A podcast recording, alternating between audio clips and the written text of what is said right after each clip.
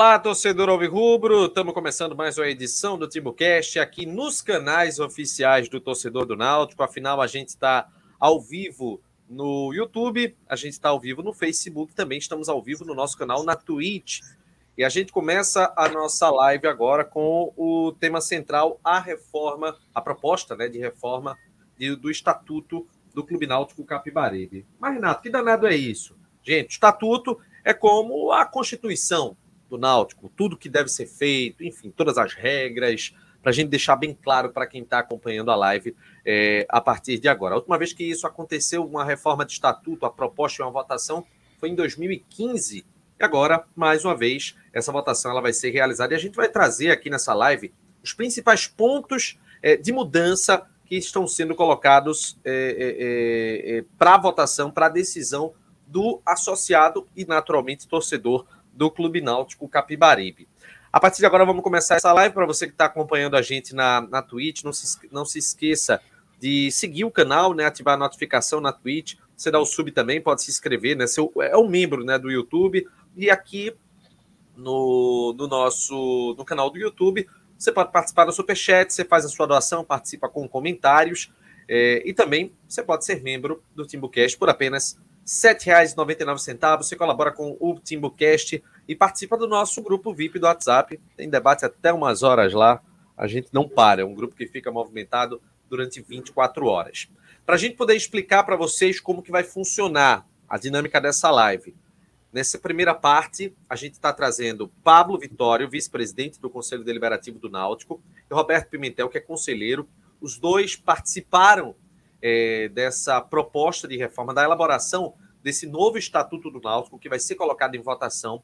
E numa segunda parte da nossa live, nós vamos trazer um outro conselheiro, Nilton Moraes, para ele trazer alguns contrapontos ao que está sendo proposto. Ou seja, a gente vai trazer o que está sendo favorável à votação e a gente vai trazer quem, por hora, não está favorável ao que está sendo proposto nesse momento, para que aí o torcedor, o associado que vai poder fazer essa votação, ele tenha é, como decidir se vai aprovar ou não essa proposta do novo Estatuto do Náutico. Estou com o Cláudio, estou com o Atos, estou com o Pablo, estou com o Roberto Pimentel e a gente começa agora. E aí, Atos, tudo certinho?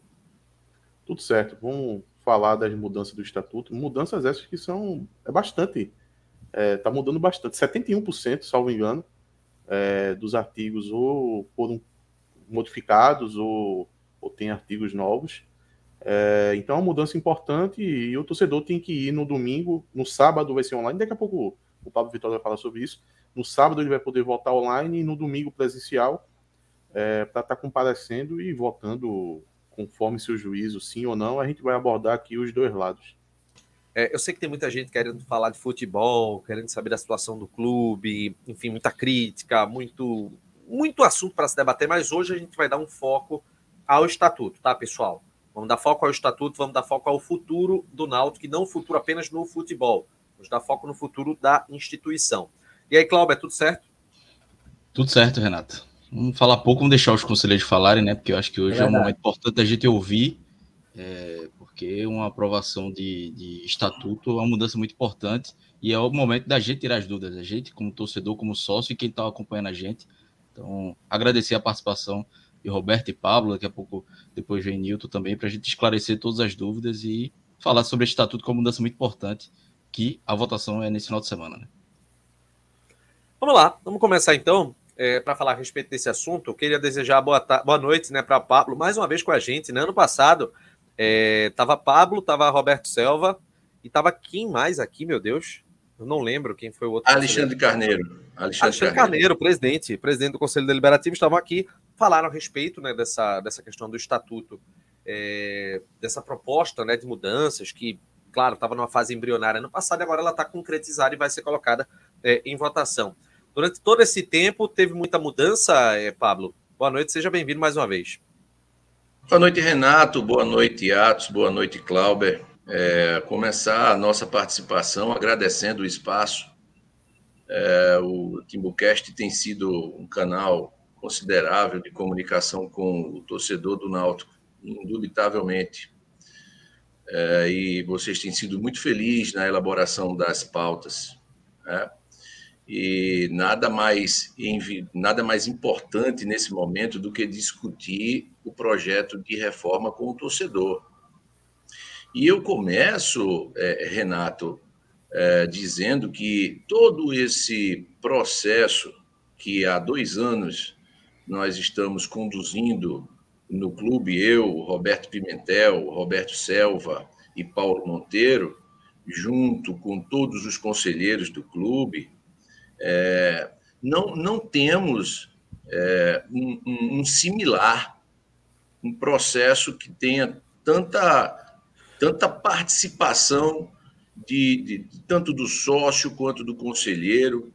O, o processo ele se deu de forma absolutamente republicana. Não é algo feito nas coxas, não é uma reforma feita de forma assodada, é uma reforma trabalhada, primeiramente, entre os membros da comissão de reforma, depois do projeto pronto em seu, em seu esqueleto, vamos dizer assim, nós começamos a lapidar no Conselho Deliberativo, submetemos a todos os conselheiros todo o projeto, nós debatemos artigo por artigo, debatemos item por item, colocamos em votação e chegamos, inclusive, a um resultado final que não era o que a gente tinha trabalhado inicialmente. Nós apresentamos diversas propostas de modificação que foram barradas pelo Conselho, ao passo que diversas alterações tiveram origem em propostas dos próprios conselheiros do clube.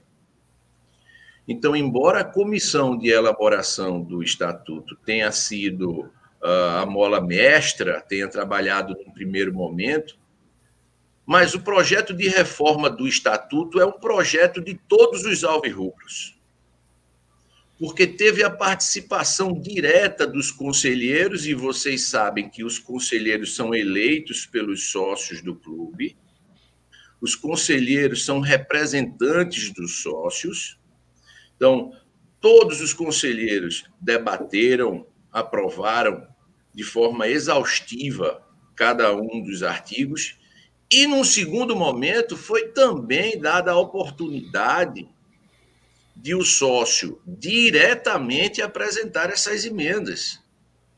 Então, o, esse projeto teve a participação do sócio de forma integral, tanto por seus representantes conselheiros, quanto de forma direta.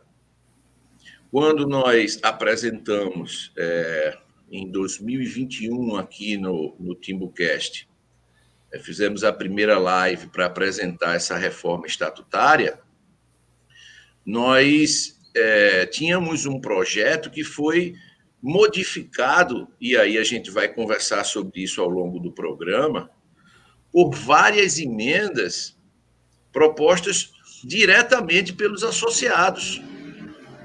Então, esse projeto não é um projeto da gestão, esse projeto não é um projeto de nenhuma ala política do clube. Esse projeto é um projeto elaborado pelo Alvirrubro, pensando no clube e ouvindo sempre o conselheiro do clube e o associado.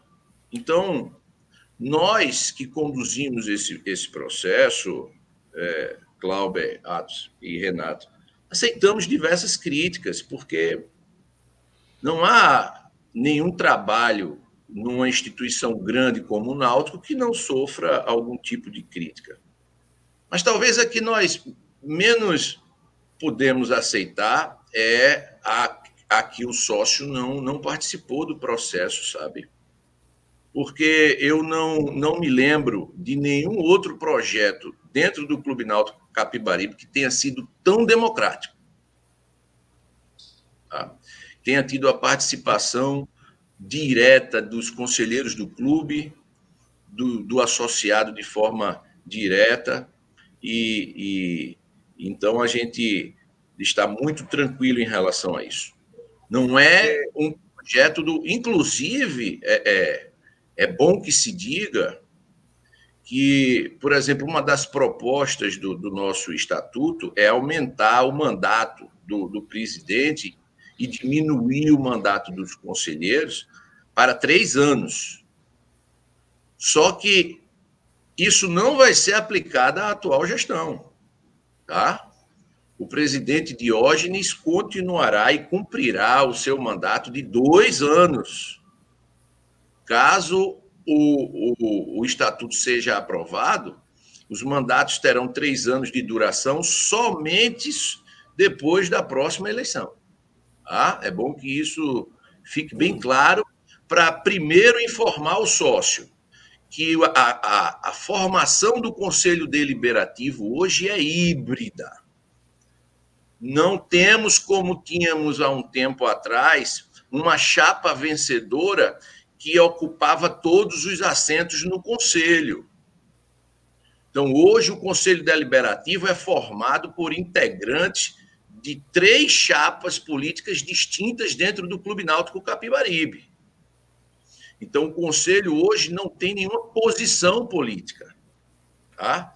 E, e esse projeto não é um projeto da gestão, é um projeto dos alvirrubros. É, vamos começar porque, é, inclusive, para quem para quem estiver interessado também em saber detalhar uma parte detalhada além da, daqui da, da live que a gente está fazendo, no arroba cd.náutico, que é o Instagram do Conselho Deliberativo, existem 18, tá faltando ainda quatro postagens, pelo que eu tô vendo aqui. No site oficial do clube também, Renato. Tem... Pronto, e no site oficial do clube. É tem é porque o, o site...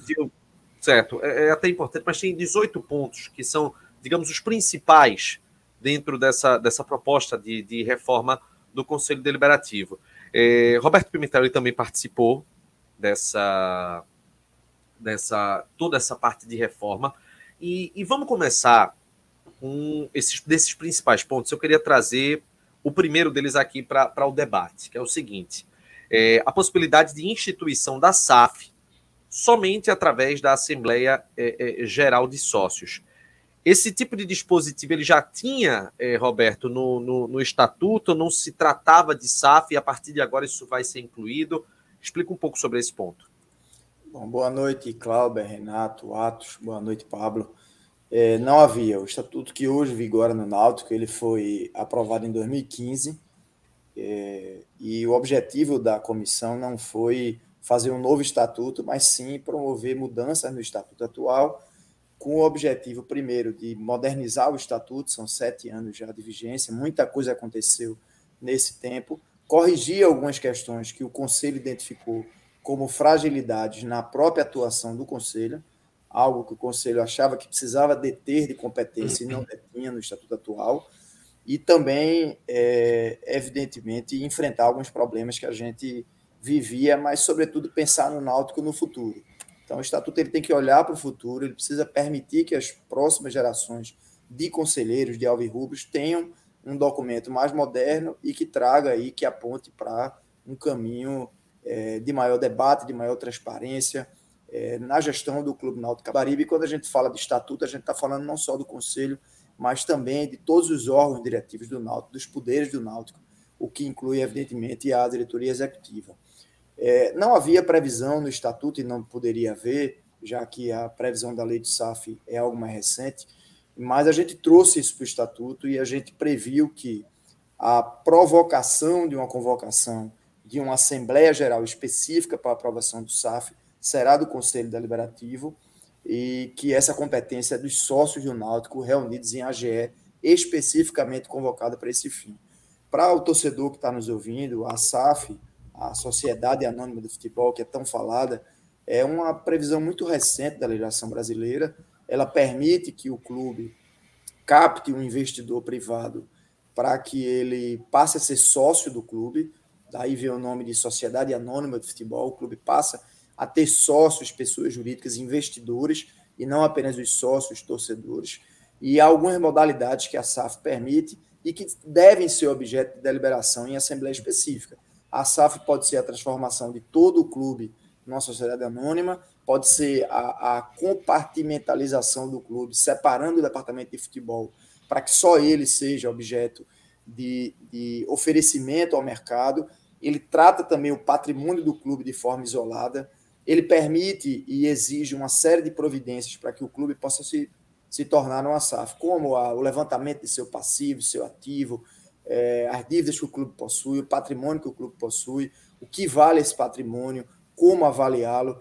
Nada disso é algo que possa ser, na nossa visão, é, como torcedores do Náutico, uma deliberação de uma gestão. Isso é tão importante para a vida do clube que isso tem que ser uma decisão submetida a todos os associados. Por isso, a previsão de uma assembleia de sócios específica para que essa decisão, se e quando for tomada, ela seja objeto do maior debate possível. É algo que pode dar muito certo, mas é algo que pode dar errado também. Então a gente precisa ter muito cuidado quando for deliberar sobre a transformação do Náutico, eventualmente, numa sociedade anônima. A gente tem é algo muito novo, então a gente tem olhado algumas experiências que aconteceram em clubes maiores ou com, com talvez algum nível de organização é, maior do que o Náutico. A gente sabe que o Náutico precisa ainda trilhar um caminho de organização patrimonial, de gestão.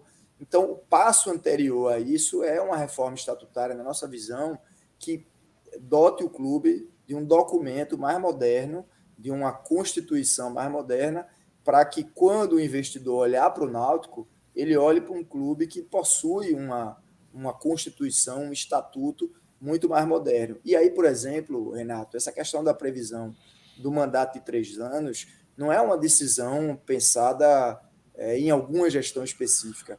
A gente sabe que o investidor, quando olha para um clube, ele busca um clube que tenha alguma estabilidade de gestão, de poder. Então, um clube que a cada dois anos ele decide pela mudança de sua diretoria executiva, ele é um clube instável do ponto de vista político.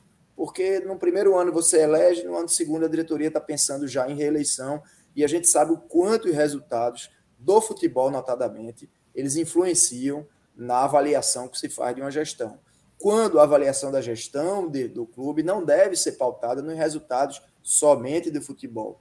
Esses resultados do futebol eles são muito mais algo próprio à paixão do torcedor. A gestão do clube tem que ser analisada sobre os aspectos efetivamente gerenciais. O quanto aquela diretoria está efetivamente investindo no clube, que plano de trabalho ela tem, o que, é que ela está trazendo de resultados para o clube.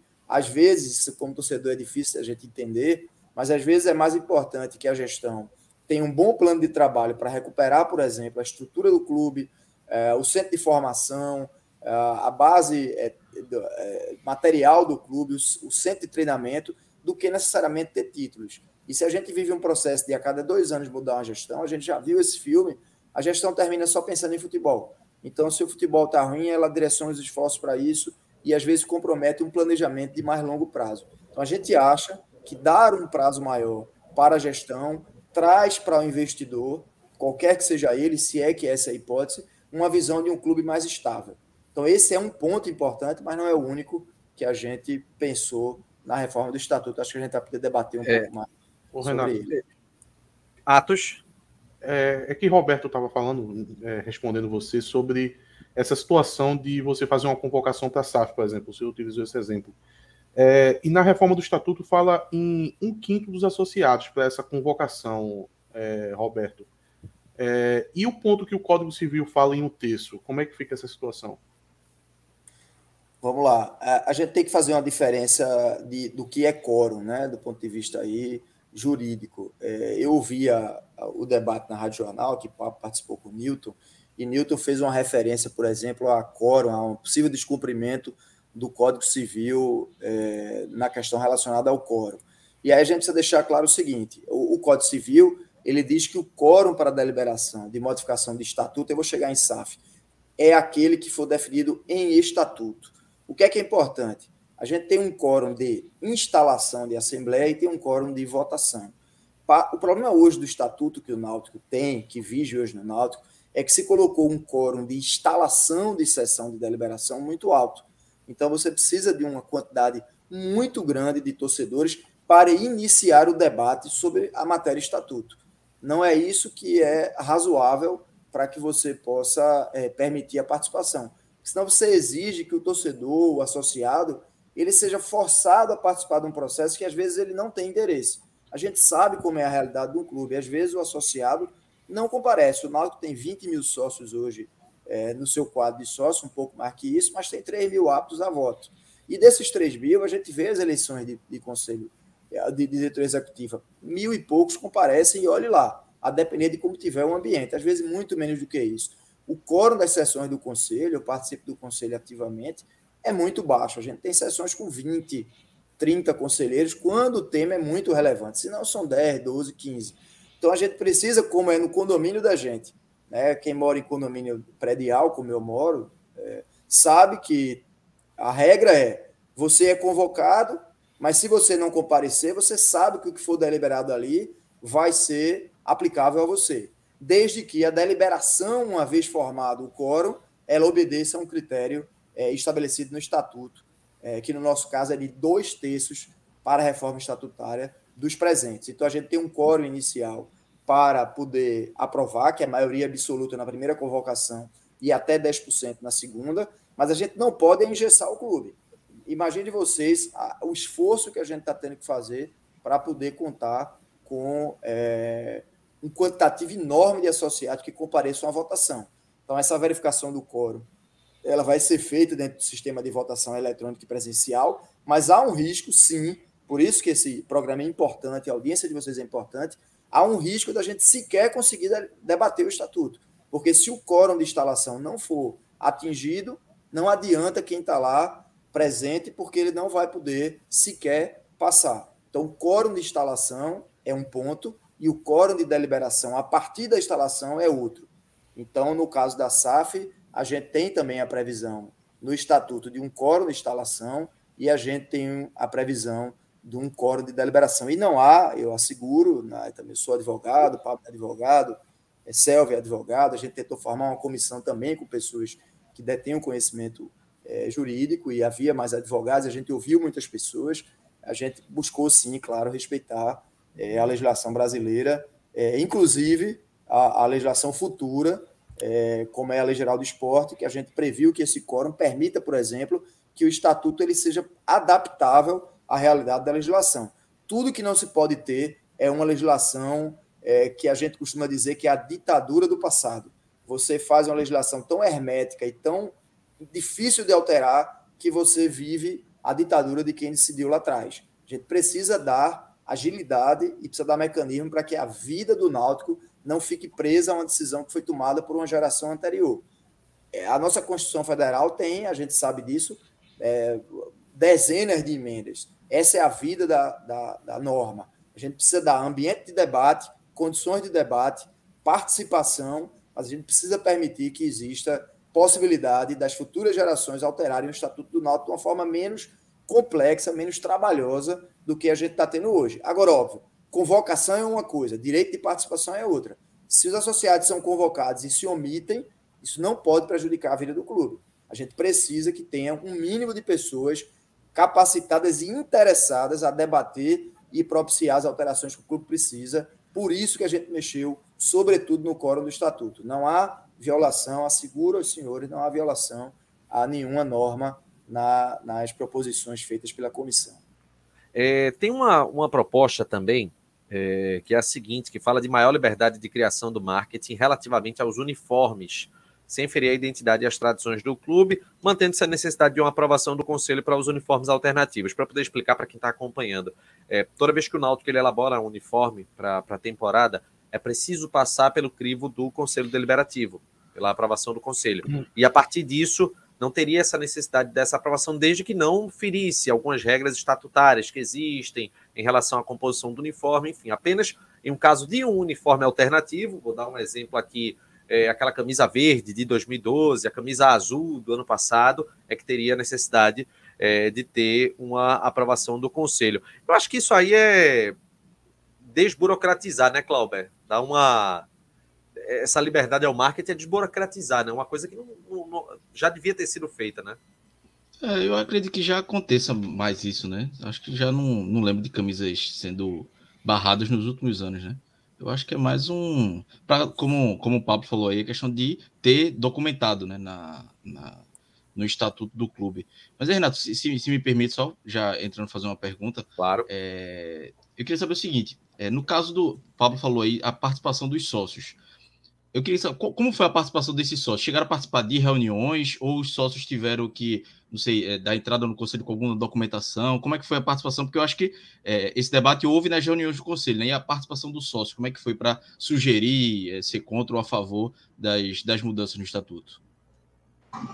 É importante a pergunta, Cláudio, mas deixa eu, eu, esclarecer algumas coisas aqui.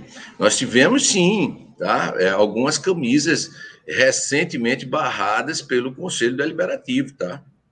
Existia, é, acho que há, um, há, uns três anos atrás, mais ou menos, uma proposta do marketing, e é isso eu lembro muito bem, quando na época aquela camisa com dois tons era, era moda e vários clubes no Brasil uh, utilizaram esse, esse modelo né, de, de, de camisa alternativa. E, e, na, no nosso caso, o tom escolhido foi o vermelho.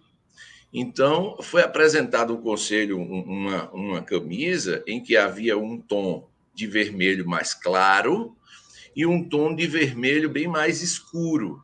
Inclusive, o, o, o símbolo, o escudo do Náutico é, tinha essa mesma configuração.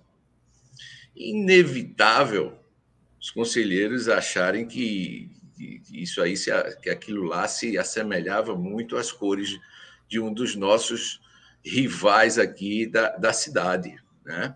Então, os, os conselheiros barraram essa camisa e acho que foi uma decisão acertada tá? na, na, naquele momento. É, a sugestão que demos na época foi que se fizesse os dois tons de branco. Né? Isso iria, assim como o Grêmio fez, me parece que o Grêmio fez uma camisa com tons de branco. Né? E, e, só que não veio mais a contraproposta e o Náutico não teve uma camisa naquela, naquele é, naquele modelo. Então, assim, é, não, é, não é uma coisa difícil. Quando se propõe uma camisa no conselho, os debates costumam ser bem calorosos.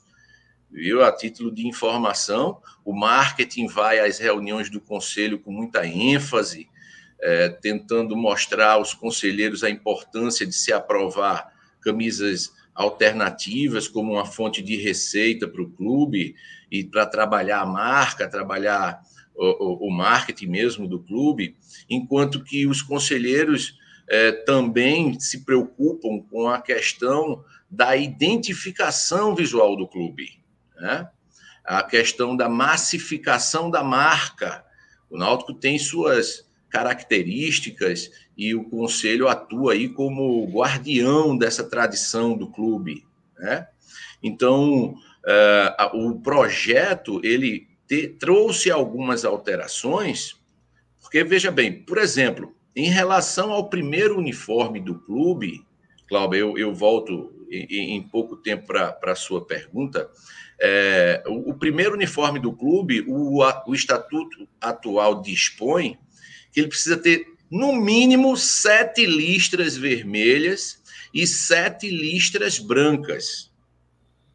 E, no máximo, dez listras vermelhas e dez listras brancas.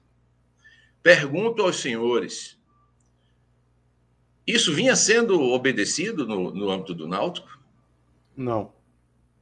Renato, eu estou vendo que é um colecionador de camisas, né? Por trás ele faz, inclusive, questão de, de, de mostrar a, a, bela coleção que tem. Ele vai. Ele...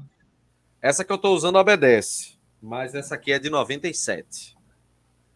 Olha, conta para ver se essa camisa que você está usando são, tem sete, sete listras vermelhas. E sete atrás, não é? Não é Bom, assim? o estatuto é silente em relação a isso. Tá? A princípio seriam sete listras na frente. Não, é impossível. Aí é impossível. Entende? essa barra frontal, ela tem quatro listras vermelhas e três brancas. Pelo menos eu entendia que eram sete, é, é, list, eram sete listras, é, é, mas não sete vermelhas e sete brancas. Pois é, e o estatuto é bem claro quando dispõe que são sete vermelhas e sete brancas.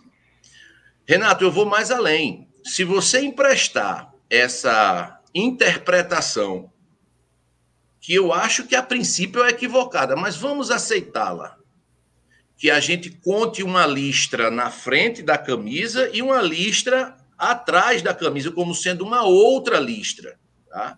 Ainda assim, a grande maioria dos primeiros uniformes que o Náutico utilizou estariam fora dos padrões. Tá? Então, assim, imagine o Náutico ter que trabalhar de forma tão engessada assim, o marketing ter que trabalhar com obrigatoriamente com sete listras verticais frontais e sete, sete vermelhas e sete brancas. Então, nós propomos uma maior liberdade de criação ao, ao, ao marketing, diminuindo essa obrigatoriedade para duas. Duas listras vermelhas no mínimo, duas listras brancas e dez listras no máximo. Então, isso confere ao, ao, ao, marketing uma liberdade muito grande, sem que o Náutico perca a sua identificação visual. O Náutico é vermelho e branco. A camisa listrada do Náutico é tradicional há, há, há mais de um século. Nós não podemos abrir mão de nossas tradições. Né? Mas também não podemos engessar o marketing. Nós tivemos há, há, há pouco tempo uh, uma aprovação ad referendum. Os senhores lembram que, que houve a proposição da camisa preta do Náutico, né, em relação àquela campanha que, na minha opinião, foi, foi muito exitosa, teve muito mérito. É, e, e aquela camisa foi muito debatida no Conselho e em razão da urgência, para que não se perdesse o time da, da, daquela uh, campanha, o, o, o, presidente Alexandre teve que, que, que aprovar ad referendum, ou seja, se aprovou e depois se colocou para apreciação do Conselho. O Conselho, por maioria, aprovou aquela camisa. Mas, hoje, com a nossa proposta, essa aprovação ad referêndum é proibida. Nós não podemos é, permitir que o marketing utilize ou que os jogadores vistam uma camisa sem a aprovação prévia do Conselho. Então, nós, ao passo que conferimos maior liberdade ao, ao marketing, também resguardamos não é, a, a, a identificação visual do clube, que é um dos nossos patrimônios históricos, fazendo com que o conselho obrigatoriamente analise e aprove e vote e disponha sobre essas alterações. Então, é, é, é uma mudança também que a gente entende como importante. E a proposta é, de, sobre esse ponto era totalmente diferente. Tá? O, o, a comissão de reforma propôs ao Conselho coisas totalmente diferentes. Mas após os debates e deliberações no Conselho, nós tivemos que adequar a decisão da maioria. E, e, e, muitas dessas proposições foram alteradas e estão sendo propostas é, nesse estatuto. Em é. relação é... ao. Desculpa, Renato. Não, diga aí, só para. Em relação a, a, ao, ao, ao, ponto que Clauber é, me perguntou sobre como se deu a, a participação do sócio, eu gosto de dizer que o sócio participou de, das duas formas. Primeiro, participou através dos seus representantes. Ora, os conselheiros são eleitos pelos sócios. Os conselheiros são representantes dos sócios do clube. Os sócios elegem os conselheiros. Então, quando os conselheiros deliberam, na verdade, são os representantes do sócio que estão deliberando. Mas não somente essa foi a participação do sócio, Cláudio. O sócio participou diretamente. Inclusive, eu trago aqui a, a baila um caso bem interessante. O conselheiro Newton Moraes licenciou-se. Ele participou ativamente da, do processo de, de, de aprovação, de debate, de discussão no Conselho, todas as propostas é, de reforma. Mas há um, um certo tempo ele pediu licença do Conselho, tornando-se sócio. E hum. aí ele, desculpa, o próprio Paulo, Newton eu, Moraes. Desculpa interromper, Foi não, mas quer dizer que o conselho, ele quando está licenciado, ele não tem mais essa alcunha de conselho, de conselheiro. Ele Sim, se o conselheiro, se o conselheiro, se o conselheiro pede licença ou renuncia ao seu mandato, ele volta a ser sócio. E ele não pode participar, por exemplo, de reuniões. Do conselho, não. Do conselho, não. Ele pode participar das assembleias gerais na condição de sócio, né? Então o Newton pediu licença e por estar licenciado voltou à condição de sócio. E aí, quando o Náutico abriu o prazo para que os sócios apresentassem emendas, ele apresentou várias. Várias emendas. Algumas delas, inclusive, foram acatadas e hoje, hoje, fazem parte da proposta que a gente está submetendo à Assembleia Geral. Então, assim, é, voltando àquela minha fala inicial, é claro que todo e qualquer trabalho que, que seja realizado no âmbito de um clube tão grande como o nosso, não, não, vai ser unânime, vai ter sempre alguém que, que possa criticar e que possa uh, uh, apresentar algum tipo de, de ideia contrária. Mas talvez a que nós, a que a gente menos aceite, talvez a que, a que para nós é menos aceitável, é a que o processo não teve a participação do sócio, sabe? O, o sócio participou tanto diretamente quanto indiretamente.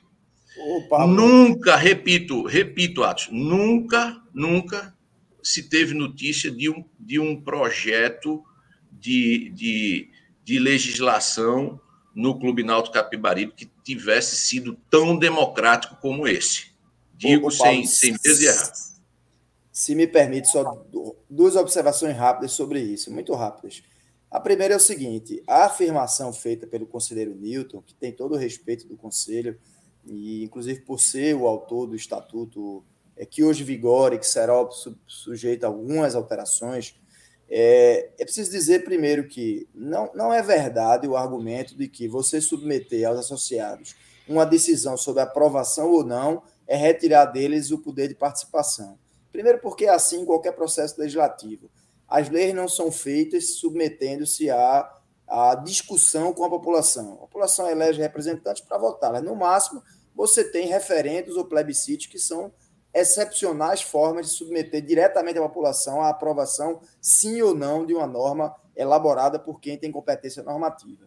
É, e o Estatuto 2015, é, é precisa dizer isso, ó, lembrar isso ao conselheiro Milton, ele foi aprovado da mesma forma. Ninguém nunca, em sã consciência, vai colocar 100 artigos para debater numa Assembleia com 3 mil sócios.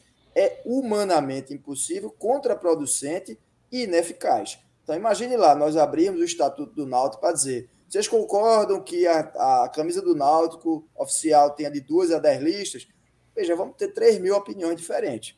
O que a gente precisa é forma um estatuto, sabendo que ele não tem nada de de, de errado do ponto de vista legal, ele é uma decisão normativa, o associado ou aprova ou reprova. Se tem uma única deliberação no estatuto que para ele é absolutamente inaceitável, o não é suficiente para que ele reprove o estatuto inteiro. Agora, se ele quer aprovar um tema e reprovar demais, ele não tem como fazer isso, a não ser se candidatando ao Conselho do Náutico e participando dos debates para fazer prevalecer. Não se pode ter a ditadura de um contra a vontade de todos. E colocar em debate, artigo por artigo, é uma estratégia, me perdoe, para eliminar o processo de aprovação do Estatuto. Então, 2015, Newton Moraes foi, presi foi presidente, não, foi membro da comissão. Está lá o nome dele, quem olhar o Estatuto atual do que ele fez parte da comissão de reforma. E lá, aquela comissão da qual ele fez parte, adotou o mesmo procedimento que estamos adotando agora. A alternativa de abrir para os associados já é algo fruto do, do momento que nós vivemos. Acredito que no momento de aprovação do Estatuto de 2015, nós não tínhamos o Timbucast, infelizmente.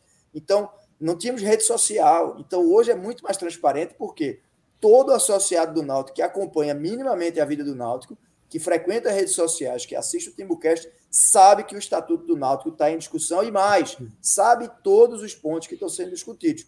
Em 2015, muito provavelmente isso não aconteceu, eu era sócio do Náutico, me lembro do processo de reformas, todos aqui lembramos, mas sei lá o que, é que era aquele, aquele documento, o ponto a ponto que estava sendo discutido. Hoje o associado sabe. Ele pode, deve discordar, deve se manifestar na rede social, mas, de novo, o Papo falou bem, foram dois anos de discussão. Tem algo aí que seja absurdo? Não, não tem. Tem pontos que talvez alguém discorde. E esse direito de discordar está absolutamente consagrado. É só ir lá e votar não. Agora, a gente acha que é um retrocesso, perdeu a oportunidade de dotar o clube de um documento tão mais moderno. Roberto, Agora, é, não é um risco maior também, não. Só, só, pegando esse gancho, não é um risco maior também, não. Juntar tudo e colocar num sim ou não, simplificar tudo. Eu sei que é difícil, como você falou, pode ser que seja difícil votar ponto a ponto. Mas não sei, fazer um. Como a gente tem, por exemplo, um, um período até a próxima eleição, fazer um funil, uma tentativa de fazer é, por parte, não sei, é, é, não, não, não tenho essa ideia clara, mas uma, uma forma que fosse por, por parte, por processo. Porque, por exemplo, é, tem a, a, questão da profissionalização da, do presidente e vice-presidente. É, eu acho que é importante. Mas eu acho também que talvez é, um mínimo de salário para o presidente, né, de 5 a 20 salários mínimos. Eu acho 20 salários mínimos muito. E aí, se o cara for contra isso, é, é, ele pode votar ou não por uma coisa que podia ser ajustável. Não, sei se você concorda comigo, mas será que não poderia ser feito um, um processo que, que fosse eliminando as, até que chegasse a um consenso? Obviamente que. Eu vou até. Eu vou até todos, né? Não o que o Cláudio está querendo dizer, e que eu vou até colaborar agora com essa, com essa pergunta dele, é a seguinte, que eu acho também que é, é uma pergunta de muita gente que está acompanhando aqui o Timbucast. É você, fatiar, por exemplo. Você fatiar a reforma. É você, é você, por exemplo, concordar com eh, a Assembleia Geral de Sócios para poder aprovar uma proposta de SAF, é, você concordar com a questão de liberdade para o marketing, é, você concordar com a proposta do, da, da, do Executivo não poder praticar o nepotismo, mas você ser contra salário de é, 10, é, 15 mil para um presidente, você ser contra talvez é, o próprio pagamento de salário para um presidente. É, eu acho que é, vai ser um, um, ponto de dificuldade, um ponto de divergência por parte do, do associado é, na, na hora de escolher, porque ou é o bloco inteiro ou não é o bloco inteiro. Eu acho que pode ser, esse vai ser o ponto, que muita gente vai concordar com alguns pontos, vai discordar com outros. Renato, eu, eu peço, Roberto, para responder essa questão, dizendo o seguinte: talvez isso venha a acontecer a partir dessa reforma. A partir do quórum que se propõe para que o estatuto seja alterado.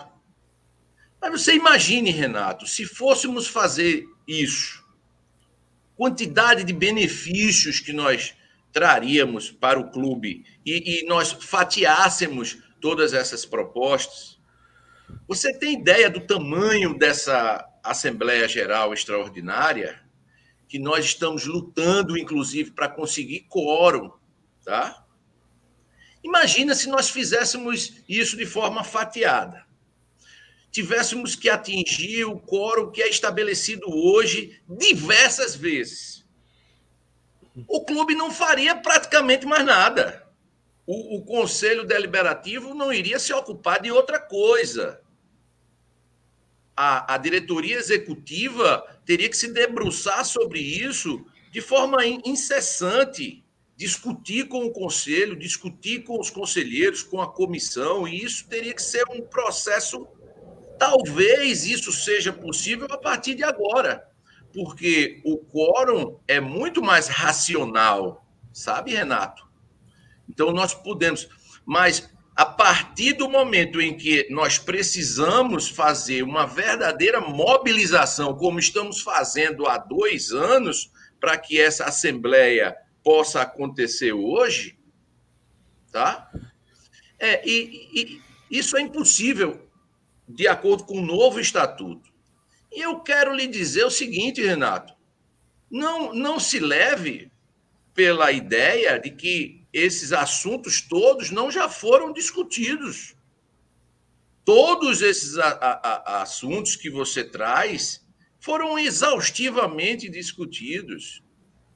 Tá? Muitas proposições da comissão não passaram, muitas.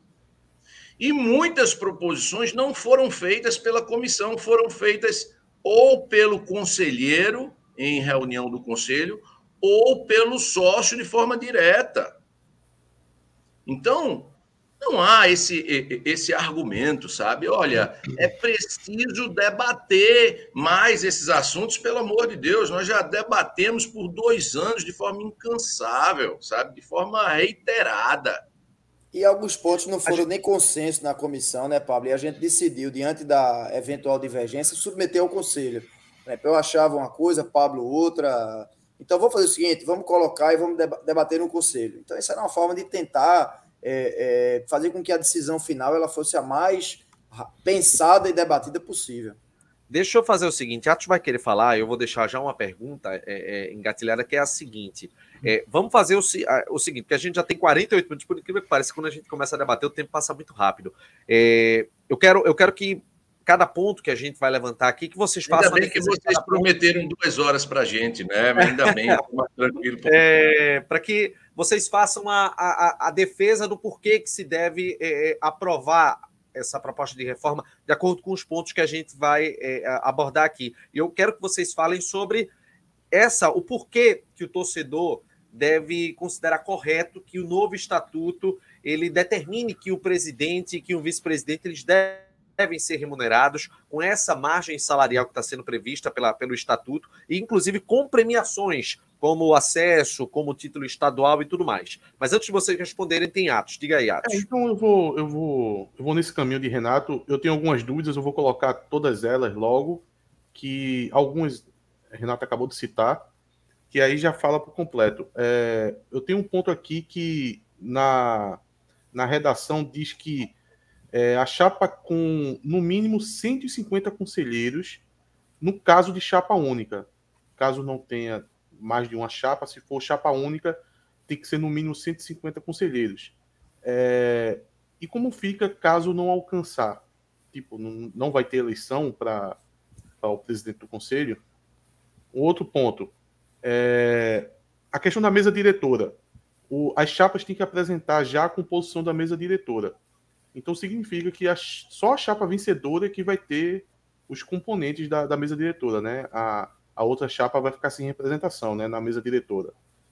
É, um outro ponto, a duração do mandato, porque Pablo já falou um pouco sobre a, as vantagens, Roberto também falou sobre as vantagens de ser de três anos, né? É, para o clube não ficar tendo eleição um ano sim, um ano não. Eu até compreendo, faz sentido. Mas tendo reeleição, então significa que alguém pode ser presidente do Náutico por seis anos. Eu acho que seis anos é um tempo elevado. Eu acho que acaba desgastando. Eu acho que a realidade do, do futebol hoje, Pablo, é, com rede social, ela traz um, um, uma pressão muito maior aqui em comando do clube. Você está presenciando isso. É muito diferente como era há 15 anos atrás. E a gente vê, por exemplo, vou ter que usar agora o presidente executivo como exemplo, porque ele foi diretor de futebol por muito tempo e ele já está no Náutico aí há cinco, vai entrar no sexto ano e ele pode chegar a ficar até oito. Eu acho que o único exemplo que, que eu tenho de uma pessoa à frente de um clube aqui na região é Constantino no, no Santa Cruz e mesmo até fazendo trabalhos razoáveis, a parte da torcida gosta, ele ficou desgastado porque isso é natural que aconteça. Então, esse prazo de seis anos eu acho que vai trazer um desgaste enorme para a figura de quem esteja é, comandando o, o futebol, o, o, clube, no caso. E para finalizar, a questão da remuneração, porque é, já vou colocar aqui um, uma opinião minha, eu sou a favor da, da remuneração para presidente, eu acho que traz é, essa profissionalização mesmo. É, não vejo problemas nisso. Mas se já tem a remuneração, para que a premiação? E, e a premiação no estadual é que não faz muito sentido para mim, porque. Não há premiação no, nem para o futebol, nem para o clube que é campeão, a premiação. Exato. É uma exato, cota de TV. Exato, esse ponto. Porque quando você sobe para a Série A, por exemplo, se você sobe da Série C para a Série B, você tem um acréscimo na, na, na renda que, que entra no clube de 8 milhões. Da, da Série B para a Série A, 40, 50 milhões. Você ganhar o Pernambucano, você não ganha um tostão a mais. Você, salvo engano, hoje a, a cota é de 1 milhão, independente do resultado que, que for o campeonato. Então, não vejo muito sentido se premiar aonde o clube não está recebendo um, uma verba maior por, por causa do título, no caso do, do estadual. É, e para finalizar, a questão da, da dedicação exclusiva. Está é, tá previsto para diretores, mas não para presidente. Se é remunerado, se é, se, se também vai receber premiação, por que não é, exigir que tenha dedicação exclusiva? Vamos lá. Roberto, quer começar a responder? Posso, na verdade, deixa eu, eu vou dividir os pontos aqui. A questão da remuneração, para ser que talvez seja o ponto aí mais polêmico, porque de fato é uma mudança. A gente vive uma realidade em que o clube, os clubes de futebol, por não terem essa previsão de remuneração, eles dependem de profissionais que possam se sustentar é, a partir de sua realidade profissional e dedicar um tempo ao náutico. É, quem conhece a realidade de futebol, e todos nós conhecemos, sabe quanto, quantos são os salários e as remunerações por exemplo, dos jogadores, da, da, das comissões técnicas, os valores que alcança. Então, isso, falar de 5 a 20 salários mínimos, sinceramente, mesmo que a gente saiba da realidade financeira do Náutico e das dificuldades que tem, não é algo que seja relevante do ponto de vista é, de orçamento de futebol de um clube. Ainda mais nos patamares que a gente fala. O clube chegar na primeira, na segunda divisão, ter um aumento, um acréscimo de receita de 8 milhões. É, me, me parece que a primeira coisa é, do presidente do Náutico é tentar viabilizar que a remuneração seja algo viável para ele também. Precisa dizer que o estatuto não trata só disso. Ele trata da necessidade, por exemplo, de já por ocasião da, do registro da candidatura, as chapas que concorrerem à diretoria executiva apresentarem um plano de trabalho e que os orçamentos passem a ser fiscalizados efetivamente pelo conselho. Existe previsão, por exemplo, de apresentação de plano de despesa semestralmente para o Conselho. Se o Conselho futuramente vai negligenciar essa atribuição, não é outra história. Mas a previsão estatutária hoje é clara. O Conselho Fiscal está muito mais bem estruturado no novo estatuto. O Conselho Deliberativo tem muito mais atribuições para fiscalização do presidente. Então, assim, a gente está olhando aqui um lado da moeda que é: ah, pô, vamos dar dinheiro a um cara que não vai abrir mão do que ele faz, mas o Conselho vai exigir dedicação e vai poder fiscalizá-lo. Então, sinceramente, se o conselho hoje não paga nada a alguém que é presidente do Náutico, ele tem moralmente ou naturalmente menos pressão de cobrança sobre esse, esse presidente. Agora, no momento que a gente estipula no orçamento 5.500 ou, ou 25 mil reais, sei lá, para um presidente no orçamento do clube, aquilo vai estar tá pesando no orçamento e aquilo vai exigir sim um, um resultado. Não vai se admitir que alguém apenas levante a mão e diga, mas eu minha família, eu abro mão do meu convívio familiar para presidir o Náutico. Meu amigo, você recebe para isso. Então é muito diferente a cobrança que pode ser feita dentro de uma realidade que foi muito debatida no Conselho. Ah, 5 é, é, é, pouco, 20 é, é muito, mas tentou atribuir uma realidade de mercado. Né? Ó, vamos dar 5, 6, 7, 8, é o Conselho quem vai fixar a partir de um orçamento. Veja, se não houver orçamento, isso não é uma remuneração seletista, não. Isso é um ponto também.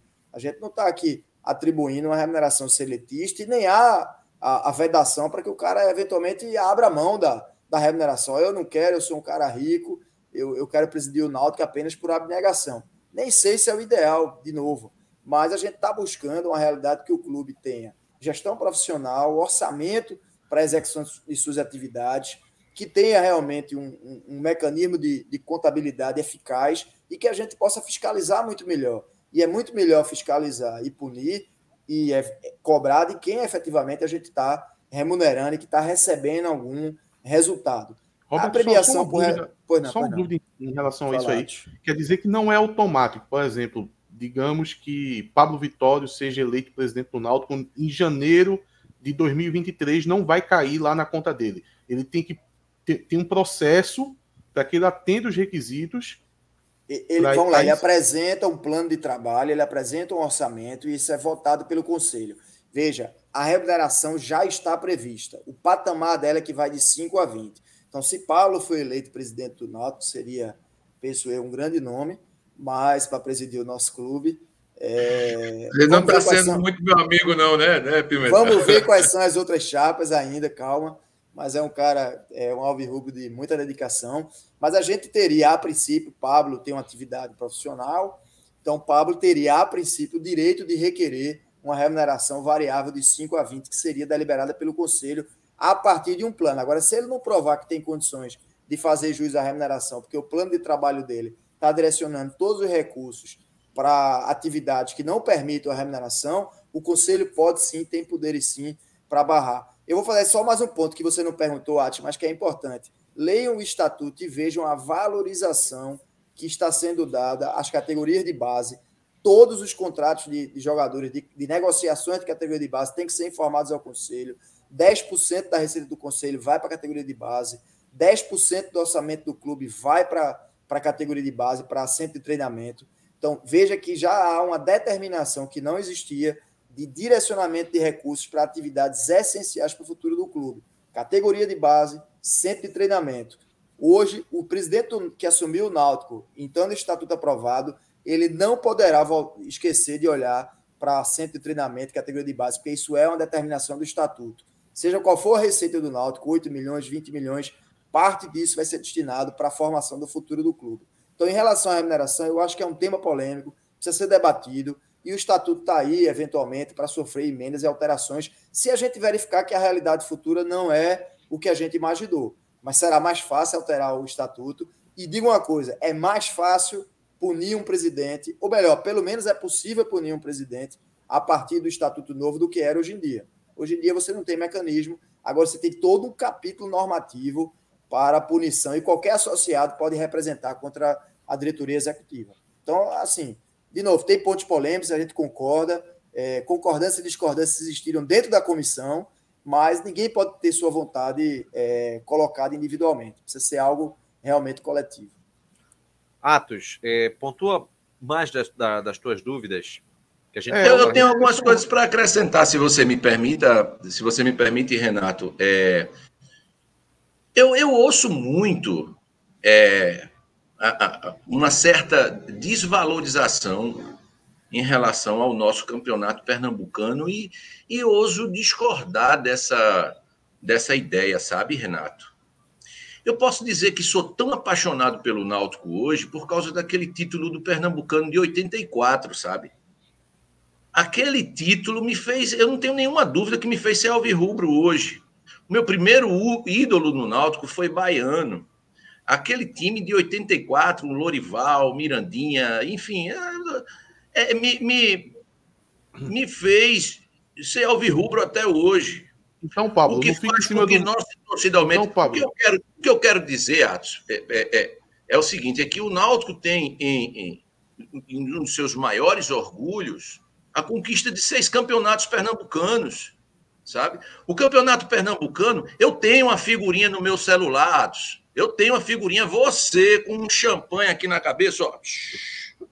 Não, eu, eu, quero que você. Isso, não raro eu, quero... eu coloco isso pro pessoal, ó, só a alegria do cara lá, o cara jogando. Eu quero que você me diga uma você coisa. Você estava comemorando o título pernambucano ali, amigo. Tava. Baiano Agora, ou Jean Carlos? Eu, Escolha. Eu, ah, olha, por, por, uma memória afetiva, eu ainda vou de baiano, mas sem deixar de reconhecer que Jean é um, é um excelente jogador. Hoje tem que escalar Jean Carlos. Tem que escalar Jean Carlos. É, Mas, Atos, eu vou, eu vou é, é, é, te dizer o seguinte: que o, o é verdade o que você está falando. O campeonato pernambucano não é uma fonte de receita para o clube, é um campeonato deficitário. Mas um clube não vive só de premiações. O clube tem uma coisa muito importante que é a parte desportiva. Nossos jovens torcedores são forjados por títulos que a gente ganha em cima do esporte, em cima do Santa Cruz. Cara, me emocionei de uma forma tão grande quando o Náutico foi campeão em cima do esporte, que você não imagina, cara, sabe? Aquele título estava engasgado na, na, na, na minha garganta durante muito tempo. Eu queria ser campeão em cima do esporte, cara. Vivi minha vida toda é, vendo o Náutico perder aí, eu acho que umas sete finais para o esporte, sabe? E, e, e, por outro lado, a gente ganhava sempre do Santa Cruz, né? Então, é, é, é, sempre um ganhando do outro aqui na história. O Náutico perdendo para o esporte, o esporte perdendo para o Santos, o Santa perdendo para o Náutico. E nós fomos campeões pernambucanos em cima do esporte. E eu, eu, eu absorvi aquilo com muita alegria, sabe? É, eu, eu acho que existe um, um, valor muito grande na conquista de qualquer título. O pernambucano é uma, é uma oportunidade que nós temos de brincar com nossos amigos rubro-negros, com nossos amigos tricolores, sabe? Nós eliminamos o Santa Cruz, né, recentemente, nós ganhamos aquele jogo contra o Retrô de uma forma espetacular, com um homem a menos o, o, jogo todo. Essas coisas ficam marcadas na lembrança do torcedor e não há como negar a importância disso tudo, sabe, Atos? Então, eu acho que é justo, é justo estabelecer. Agora, agora, Lógico que o conselho tende a estabelecer premiações menores para títulos menores. Né? Se o Náutico conquista uma Série B, passa a Série A. Se o Náutico consegue se manter numa Série A, a tendência é que essa premiação seja muito maior. Mas é justo que o nosso uh, gestor profissional, quando consiga um título tenha uma remuneração, uma premiação, porém uma premiação adequada ao tamanho da conquista. Né? É, tem, um, tem um ponto, Pablo, só para a gente voltar um pouco aí o que Atos levantou, que eu acho muito importante, que é o processo de composição do conselho. É, acho que Atos foi feliz é, ao tocar nesse ponto. E aí é importante dizer, Cláudio, Renato e Atos, que a gente tentou dar uma, uma mexida nessa questão relacionada ao conselho para trazer ele para uma realidade mais efetiva. Veja que o estatuto hoje vigente ele prevê 300 conselheiros para o clube. É inviável um clube com 300 conselheiros.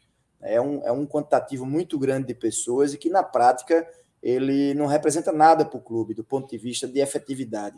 Nem 10% contribuem para o clube. Então, hoje, por exemplo, a gente não tem mecanismo para excluir um conselheiro inadimplente, porque não há previsão.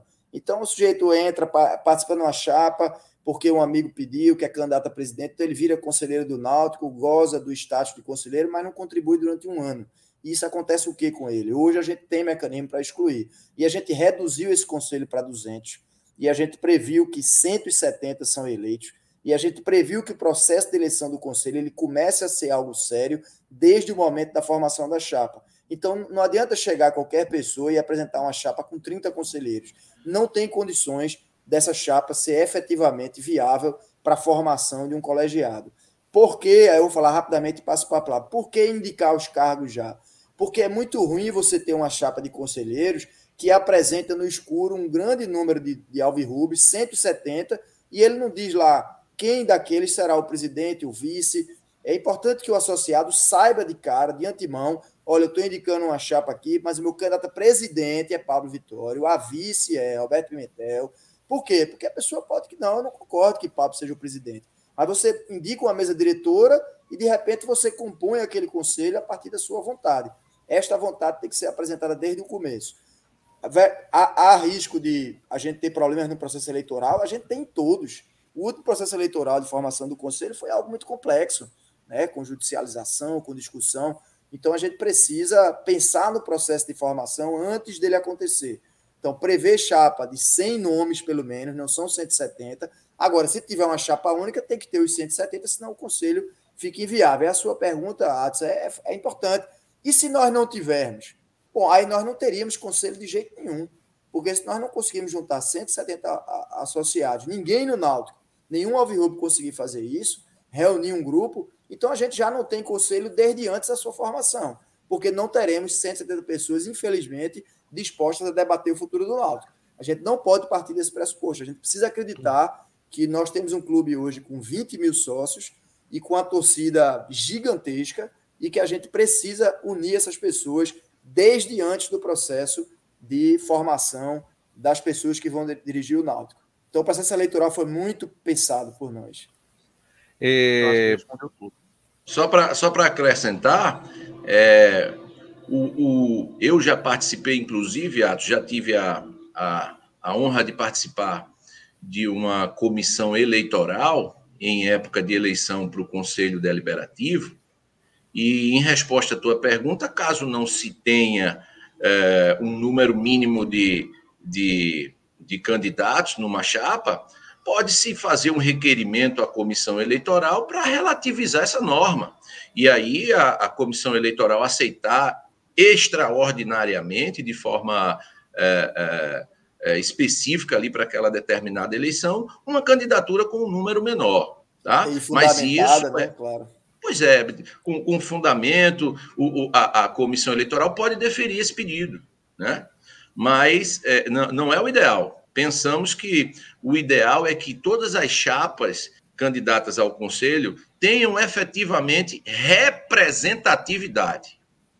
Se a gente permite uma chapa com cinco pessoas, Atos, me, me diga, qual é a representatividade que esse grupo vai ter no conselho? Né? É... Então, estabelecer um número mínimo é, é, reforça uma corrente de, de, de, de ideias e de pensamentos é, no Conselho Deliberativo. A gente viu aqui alguns outros pontos, né? A gente já, na verdade, a gente já, já, já debateu alguns, né? A questão do mandato de três anos, essa questão da remuneração para o dirigente, questão do marketing, diminuição do número de conselheiros também, que já foi é, é, é falado aqui. É, a gente também já viu a questão da SAF. É, e tem algum, algum outro ponto que, que Atos quer falar, o Clauber? Eu tinha um ponto. Quer falar alguma coisa, Cláudio? Não, acho que ele não quer, não. Não ele não, pode falar, pode falar. Com mais do mudo aqui. não, é, é o, acho que é o meu último ponto, que é o seguinte: eu não vi nada sendo debatido em relação a isso.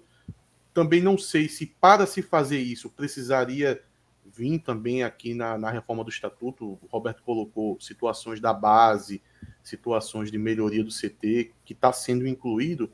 E eu pensei na questão do futebol feminino precisaria estar tá entrando alguma coisa agora. Houve debate em relação a isso, e caso não tenha tido debate ou, ou, ou não esteja entrando alguma coisa, é, você estava falando sobre facilitação né, de, de uma mudança. Com, como é que isso pode ser debatido para poder melhorar as condições do futebol feminino? Porque você que tanto falou agora do Campeonato Pernambucano, é, da importância, eu acho que o Náutico às vezes vacila um pouco com com o uso do futebol feminino, porque é um, é um marketing muito fácil é, para o clube, sabe? Quando o futebol feminino é campeão pernambucano, fica estampado em todos os sites, é, o torcedor sai postando em tudo que é lugar que o Náutico foi campeão do futebol feminino, foi campeão pernambucano. Então, acho que isso também ajuda a trazer é, novos, novos torcedores, principalmente do público feminino. Enfim, como conseguir é, trazer mais recursos para o futebol feminino, Pablo? Atos, uma maior atenção ao, ao futebol feminino passa por uma maior atenção ao público feminino no clube. Nós desenvolvemos esse projeto de reforma em, ouvindo constantemente em parceria com a Woman Friendly.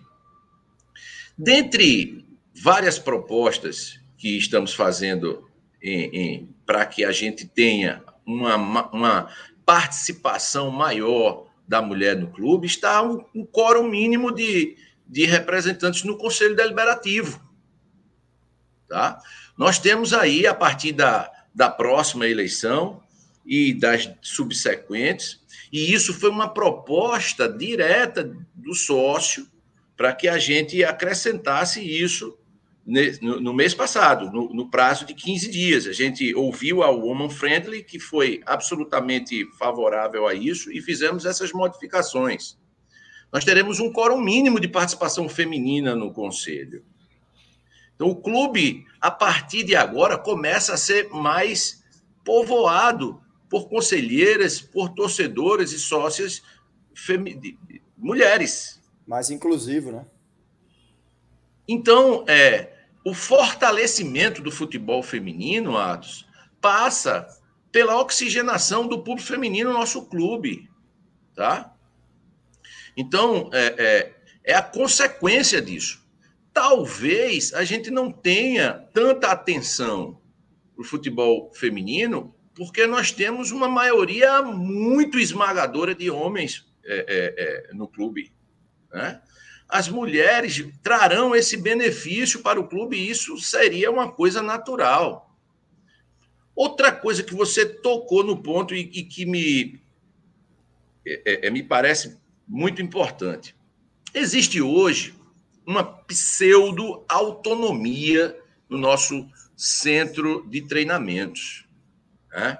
E aí, quem conhece bem o clube sabe que as receitas que o centro de treinamento obtém com as escolinhas, com os aluguéis dos campos, não custeiam nem sequer metade da um terço da despesa que o CT nos dá. E aí, amigos, qual é a consequência disso? A consequência é o executivo entender que há uma autonomia do CT e dizer: não, essa despesa é sua.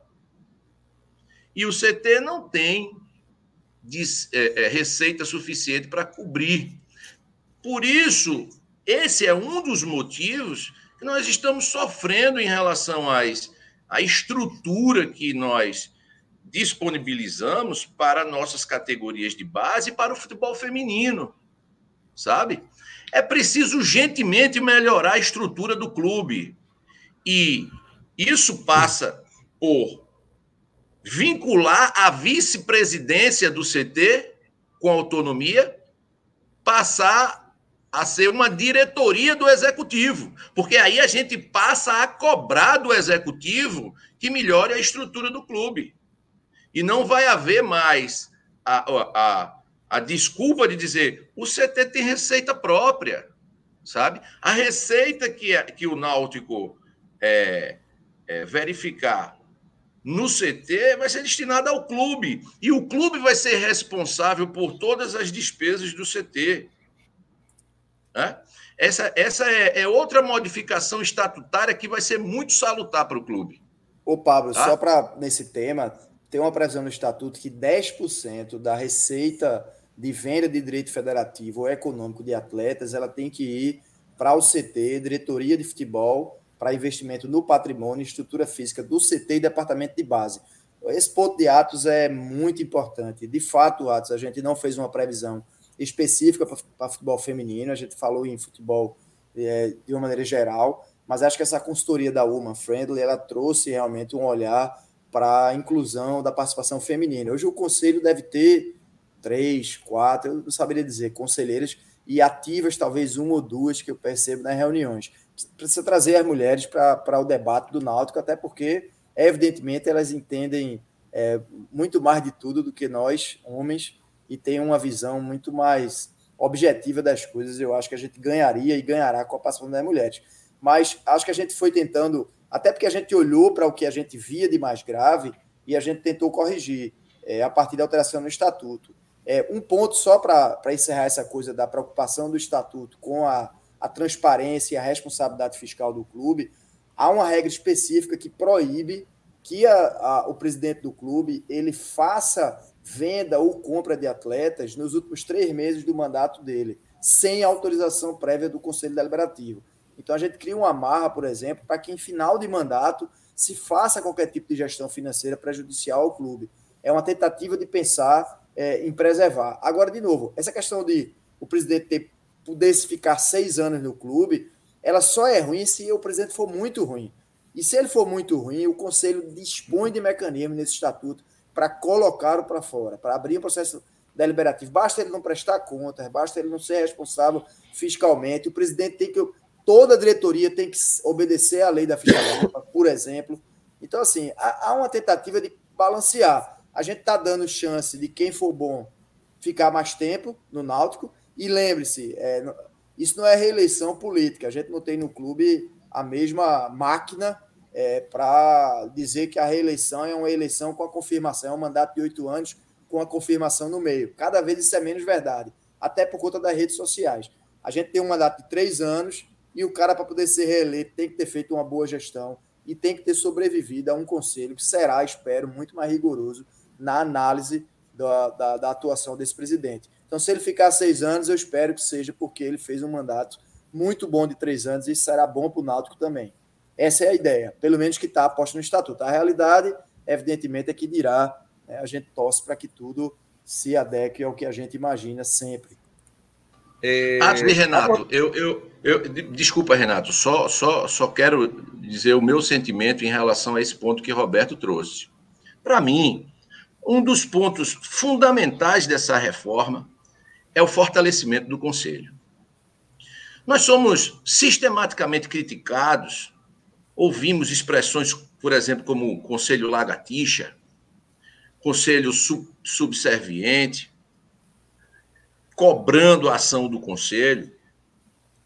Mas, em diversos casos, o que acontece hoje em dia é que o Conselho não tem as ferramentas necessárias para fiscalizar de forma eficaz a atuação da gestão. Vejam vocês. Há, há pouco tempo atrás, nós tivemos alguns episódios que, infelizmente, é, mancharam a, a imagem do nosso clube e decidimos é, pela abertura de um processo administrativo disciplinar contra supostos é, é, é at, supostas atitudes de, de, de, diretores do Náutico.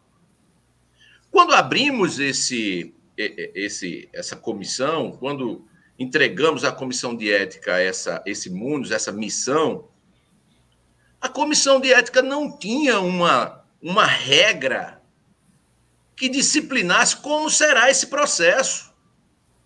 Como será a intimação do acusado? Qual o prazo para a resposta? É possível apresentar uma réplica, uma tréplica? Quem é o competente para apreciar, para julgar? Cabe recurso para que órgão do clube? Então, é o absoluto silêncio. Nós não temos regras que venham a disciplinar o processo administrativo disciplinar no clube. E, e aí, uma ferramenta que poderia ser utilizada pelo Conselho para punir determinadas uh, condutas torna-se ineficaz, porque não há regras claras. E nós temos nesse projeto um capítulo somente para disciplinar o processo administrativo disciplinar no âmbito, no âmbito do clube. Então, a partir dessa aprovação, o Conselho terá ferramentas para apurar as condutas e punir. Uma das contribuições importantíssimas da Woman Friendly foi a colocação no estatuto e a obrigatoriedade de um código de ética que baliza a conduta dos diretores e associados do clube. E o desrespeito a esse código de ética pode ensejar a abertura de processo administrativo disciplinar. Outra, outro avanço importantíssimo, senhores, diz respeito, a, diz respeito à possibilidade do conselho suspender o presidente do clube. O conselho agora pode suspender o, o, o presidente em caso de descumprimento reiterado do estatuto todos que, que criticam a falta de transparência de uma gestão, é, é, essa é a causa. Se o conselho não tem o poder de punir as obrigações estatutárias, quando descumpridas, não são observadas. O conselho forte faz com que o gestor tema a decisão do conselho e apresente e cumpra todas as normas estatutárias. Lembrando que a decisão para o afastamento definitivo do presidente do clube ainda é de competência da Assembleia Geral. Mas o conselho passa a ter o poder de suspender o, o, o gestor do clube para que, por exemplo, algumas a, a, alguns demonstrativos contábeis sejam apresentados. Ó, nós vamos dar um prazo, senão a gente vai abrir o processo e você pode ser afastado para poder apresentar esse, esse, esse demonstrativo. Isso é um avanço, pra, na minha opinião, o Náutico se ressente muito de regras assim.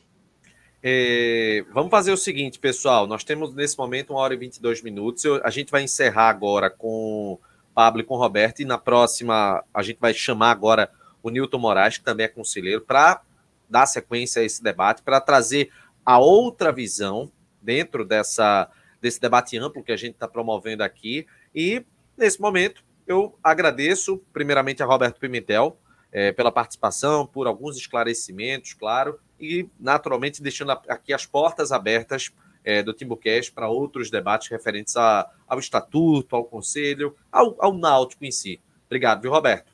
Obrigado, Renato. Eu fico à disposição. Eu sou particularmente fã do trabalho de vocês. Acho que não tem alvirrubro que hoje em dia não conheça o Timbucast e não reconheça a importância de vocês como vozes ativas na vida do Náutico. A gente pode discordar eventualmente da opinião de vocês, pode concordar, isso faz parte do debate. Ter esse canal de, de discussão com os associados, com, com o clube, com o torcedor, para a gente colocar nossa paixão, nosso amor pelo Náutico em evidência, é essencial. E acho que o Conselho Deliberativo tem esse papel de estar aqui trazendo o esclarecimento do que acontece. A reforma do Estatuto é um episódio importante na vida do Náutico, então eu aproveito, Cláudio, Atos, Renato, a, a esse minutinho para pedir ao, ao, associado do Náutico que dê o voto de confiança nesse estatuto, que saiba que as pessoas que estão por trás desse processo podem não ter, é, não, não ter sido perfeitas nas suas decisões, nas suas deliberações, nas suas proposições, mas por trás de todo esse trabalho da comissão existe é, a vontade de acertar e de construir um documento que traga para o Náutico um futuro é, de melhorias, de mais responsabilidade e que dê mecanismo para que a gente possa fazer com que o Náutico atinja o patamar que ele merece e que ele deve ter como um dos maiores clubes do Brasil. Muito obrigado a todos vocês. É, Pablo, muito obrigado, meu querido, por mais uma participação aqui. Claro que eu que agradeço, Renato, o espaço cedido, Cláudio, Atos, é, Chapo que e só entrou, deu uma olhada e saiu, né? É, toda Foi. vez que eu participo do programa é assim. Da outra vez ele ia é fazer um comentário comigo. É. é. o dono do canal, ele vê, ele vê olhar, né? Ele vê olhar o gado dele. É, só vê olhar se estava tudo certo e saiu, né? E, e, e o Timbucast ultimamente está muito tranquilo, rapaz. A gente que assiste o Timbucast, a gente gosta de, de de, de, briga. A gente gosta quando o Atos briga com, com, com o Chapo e a audiência a vai lá para cima. A gente tá, tá, na falta de festa quando o Náutico vence. Esse é é o grande Pois é, nunca mais teve aqueles embates de Atos e, e, e Chapo, né? Que, que, que, que nós, torcedores, gostamos tanto, né?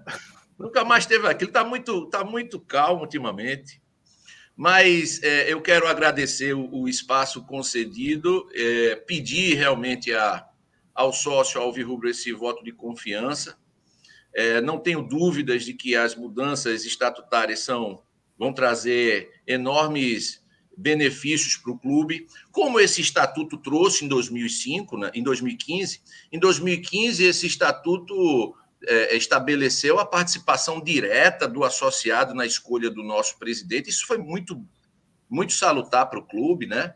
É, estabeleceu essa, essa, essa formação híbrida no conselho. São coisas que que inegavelmente foram avanços no Náutico e, e, todos esses avanços foram mantidos, né? É, é, homenagear as pessoas que elaboraram esse estatuto lá em, em 2015, o próprio Newton Moraes, não é? O, o, o presidente Marcos Freitas, o saudoso Aníbal Freitas, o Túlio Ponzi, Pina o Maurício Pina, que foi inclusive o, o, relator daquele projeto na época. Então, rendemos aqui as nossas homenagens a todos esses grandes alvirrubros e, e peço, inclusive, a eles, inclusive a eles, o apoio nesse momento, porque nós temos um quórum difícil de, de, de ser alcançado, mas nós temos fé e, e conclamamos mesmo a torcida alvirrubra, o sócio do Clube Náutico Capibaribe, a nos dar esse voto de confiança e aprovar esse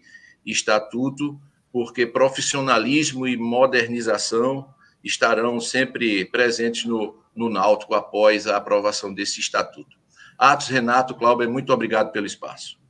Valeu, Pablo, até a próxima. Valeu, Roberto, até a próxima. Muito obrigado. A gente vai é, dar sequência agora é, aqui no programa.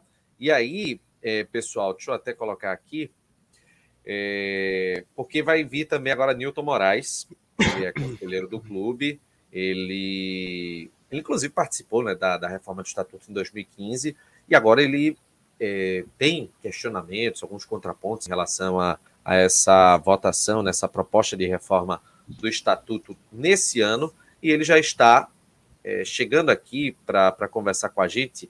E antes disso, antes da gente colocá-la aqui, a gente teve algumas mensagens aqui, superchat de Bruno Souza, mandou 10. Por minha opinião, remuneração do executivo deveria ser definida pelo Conselho de Administração, os acionistas, como ocorre em empresas. Depois ele mandou outro, dizendo que tem muitos executivos que ganham mais de 20 salários, e dependendo do objetivo da gestão, que acredita que as premissas do estatuto deveriam ser outras, como pilares de responsabilidade fiscal. Eduardo Quintas, que voltou a ser membro aqui do canal, o Haldney, que mandou aqui o símbolozinho, é, Eduardo Quintas, que fez aqui uma crítica dizendo que é, não viu nada sendo feito de concreto no clube. É, tem uma crítica do Italo Venceslau dizendo que presidente não pode ficar em vestiário, que deveria ter no estatuto. Enfim, são alguns pontos que foram passados é, nos comentários aqui na nossa live. Estamos adicionando nesse momento Newton Moraes, é, conselheiro do Náutico, já está aqui com a gente para a gente dar continuidade. E a gente trouxe agora, há pouco, Roberto Pimentel e é, o Pablo Vitório como defensores da proposta de reforma do Estatuto do Náutico.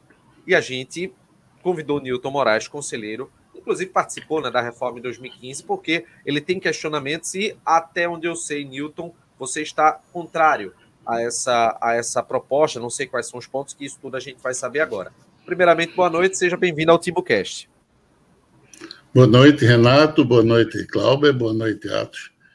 É... E boa noite também aos ouvintes, né? Que eu sei que a audiência é grande, pessoas me ligavam. Ô, ô Nilton, então, você mesmo que vai dúvida. participar. Pois não. E só uma dúvida aqui em relação a, a, a, a, até nomenclaturas. Claro que isso é apenas um protocolo, porque Pablo, é, é, Pablo até agora há pouco estava dizendo que você tinha se licenciado agora há pouco. Eu posso chamá-lo como. E eu vou explicar até por que eu fiz isso, sabe? Não, então, então por favor, não, fique à vontade. Não, bom, eu vou, eu vou explicar isso aí, sabe? Mas eu queria começar, eu vou tentar me lembrar de tudo que eu vi aí da, da, da, da entrevista com o pessoal porque eu tenho muito ponto para rebater. Agora, eu não sei, a minha memória é meio fraca. Eu vou não, a gente pode fazer o seguinte: é, a gente pode fazer o seguinte: tem é, alguns pontos que, que nós trouxemos aqui e você já pode dar a, a sua opinião. É, eu é, sei, mas é, eu queria começar, eu queria começar, Renato, pelo, pelo estatuto atual. Certo? Pois não. E Pablo falou que foi dois anos o que está sendo feito e que isso nunca aconteceu. O estatuto atual, vigente, que realmente foi aprovado no final de 2015, final de novembro de 2015, ele não foram dois anos de discussão, não. Foram mais de cinco. Eu estou dizendo cinco para ter certeza de que eu não estou mentindo, porque eu acho que foram sete anos de discussão disso. E não foi da forma como ele está dizendo que não houve a participação do sócio. Eu queria primeiro elogiar o trabalho trabalho da comissão, e eu faço parte, fiz parte dela, mas principalmente do relator, o engenheiro Maurício Pina, que apesar de não ser advogado, ele tem um bom conhecimento jurídico e fez um trabalho de, um, de um, uma qualidade extraordinária. O que ele leu de estatutos naquela época, do que existia, o que ele ouviu de opinião, se colocava no site, se pedia opinião, as reuniões do conselho, como acontece atualmente, ela, ela tem pouca frequência, porque é um tema que o, o cara não gosta, o cara quer saber do futebol. O, o, próprio Roberto aí falou de reunião com 12 pessoas. 12 pessoas, 12 conselheiros, não é representativo. Essa reunião que houve agora, recentemente, para discutir as emendas que foram feitas, tinham 19 conselheiros. Isso não é uma representatividade de clube. Então, houve isso, houve discussão, houve, não sei se chamava assembleia, mas para discutir, chamando o associado para discutir. Inclusive, o estatuto, inicialmente, ele foi rejeitado, certo? A primeira vez que foi colocado. Em 2015. Eu estava rejeitado. na sede do Náutico acompanhando isso. O pessoal não aceitou. A gente abriu o debate de novo e ressubmeteu ele Então, o, o trabalho que Maurício fez, e toda a equipe, mas eu destaco dele, foi uma coisa extraordinária. E hoje esse estatuto é um estatuto moderno, atual, que ele é relativamente recente, é um estatuto que tem menos de sete anos, é um estatuto novo, é um estatuto que está em total consonância, consonância, consonância com, com o Código Civil brasileiro. Ele, ele foi copiado várias coisas do, do, do nosso estatuto por, por, outros clubes, inclusive o Internacional copiou trechos do, do nosso estatuto na íntegra, até as vírgulas ele copiou e colocou no estatuto dele. Então, a meu ver, é um estatuto até de referência. Então, ele, ele poderia ter pequenas melhorias? Poderia, tem, sempre tem. Mas ele, eu acho que não seria o momento de se fazer uma reforma. Eles chamam reforma, mas isso não é reforma, isso é um novo estatuto. Um estatuto que tem 40. O atual tem 71 artigos. Esse, essa proposta tem 112 artigos. E nos artigos que já tem, ele mudaram substancialmente. Foi dito aí que 71% dos artigos tiveram modificação. Então, é um novo estatuto. E ele não pode ser feito dessa forma. Tem que, teria que abrir um tempo. Fora isso, o seguinte: não tem nenhuma razão para ter uma urgência. O que é que precisa acontecer agora que requer um estatuto novo no NAU? Não tem. Não tem nada disso. Então, eu rebato isso. Rebato, inclusive, que Roberto falou que se colocou vários itens no estatuto novo que até para valorizar a base que o estatuto atual não tem. Então, eu vou dar um exemplo seguinte. Eu, quando essa, essa gestão do Conselho, ela começou em 2020. Em janeiro de 2020, ou seja, no primeiro mês do Conselho, eu analisei o Estatuto e vi que havia 13 artigos do Estatuto que não estavam sendo cumpridos pelo Executivo. 13. E então eu fiz um, um, um ofício não era ameaça, não era nada, simplesmente alertando o Conselho de que cabia é, é, trabalhar junto ao Executivo para que essas coisas fossem cumpridas. Porque eu me sentia mal como um dos membros do, do, do que elaborou o Estatuto e está vendo aquilo sendo descumprido e o Conselho não tomar nenhuma providência. E um, alguns dos artigos foram citados por Roberto como sendo coisa novidade nesse, nesse Estatuto novo nessa reforma. Por exemplo, a valorização da base.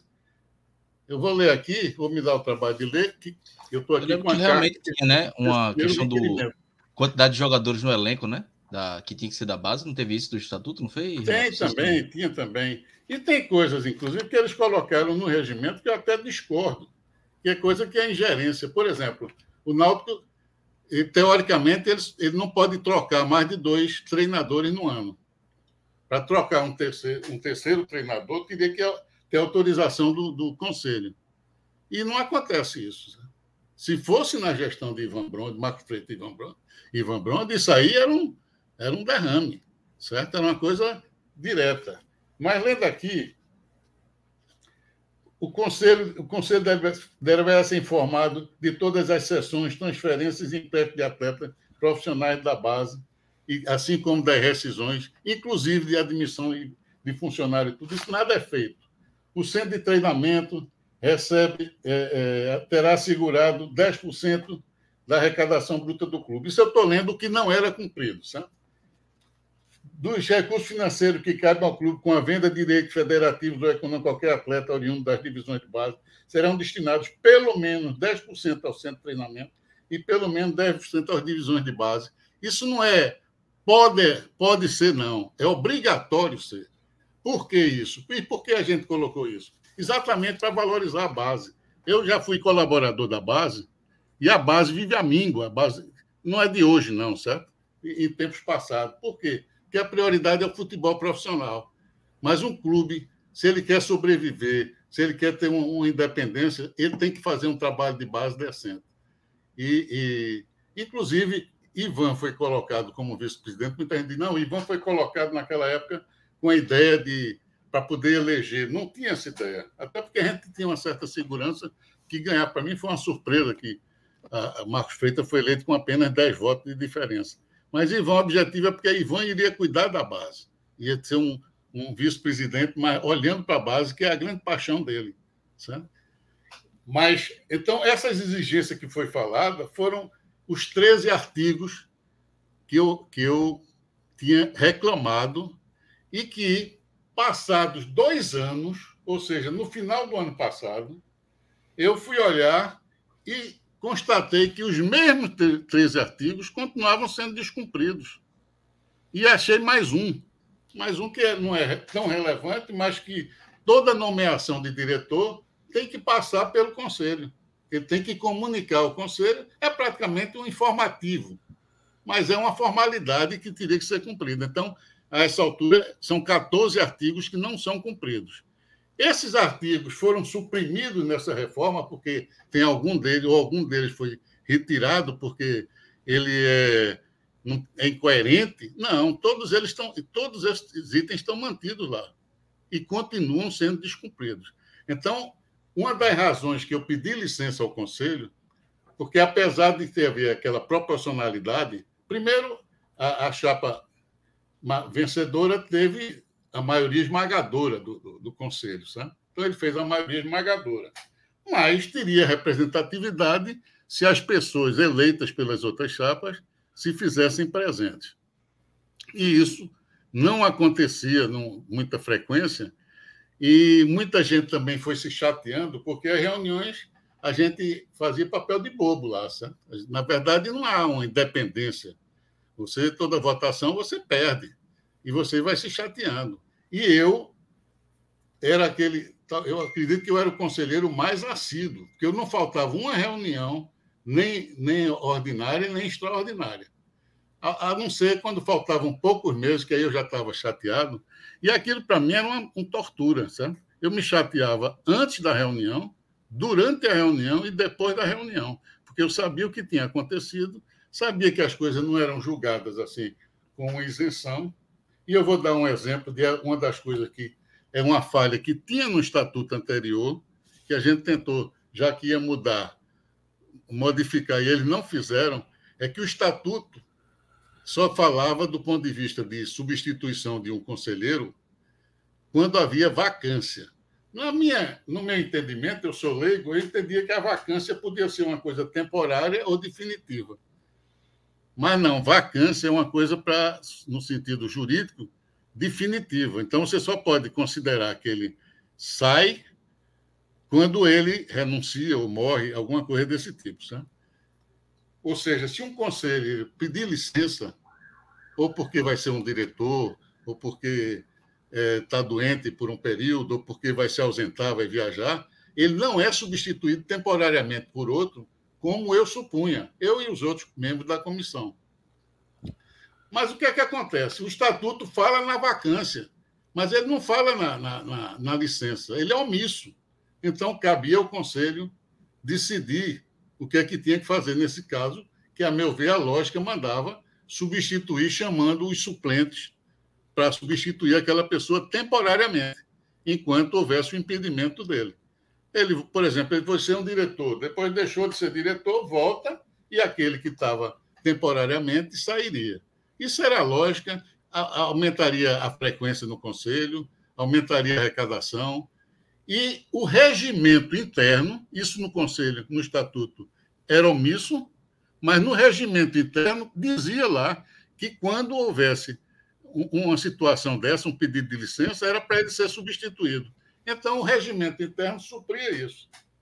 Mas, como, na minha opinião, eles entendiam que isso ia beneficiar essas outras chapas minoritárias no Conselho, que era a chapa que eu coordenava e a chapa de Rafael Gazanel, saudoso Rafael, de grandes serviços prestados ao clube, diga-se passagem, isso eles, não, não, não pode. Fica vaga, mas não entra ninguém.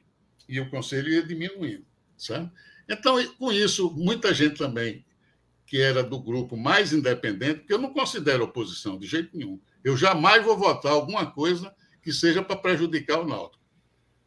Eu, eu tinha um, um, filho que era conselheiro também, aliás, que ainda é hoje, mas eu tinha um filho na época, era eu e um filho conselheiro, e ele frequentemente votava diferente de mim na reunião do conselho. E eu ainda pagava a mensalidade dele do conselho, que naquela época era meio salário mínimo. E o pessoal vinha me gozar, tá, Nilton? Nem teu filho. Eu digo, rapaz, eu tenho orgulho disso. Ele está votando no que ele acha que é o melhor para o Náutico, eu estou votando no que eu acho melhor. Por exemplo, em relação à camisa, eu sou, eu sou rigoroso, eu sei que não passa. Mas o mais jovem, a camisa, por mim, toda camisa tem que ser alvirrubra. Eu não aceito uma camisa que não seja alvirrubra. Mas eu entendo que a maioria das pessoas, principalmente os jovens, eles querem camisa de cor diferente. Certo? Eu jamais usaria a camisa que Roberto Pimentel estava ali, uma camisa azul, com o escudo do Náutico, mas com a camisa azul. Ô, então, ô, eu Milton, faço... Pois não. Milton, eu tenho um questionamento para você. É, assim, é, é, natural que a, a, gente acabe divergindo em alguns pontos com o estatuto mudando tanto, né? Mas você viu a entrevista, você viu que a gente é, divergiu aqui em alguns pontos. Mas, por exemplo, o Santa Cruz fez uma, uma mudança de estatuto recentemente.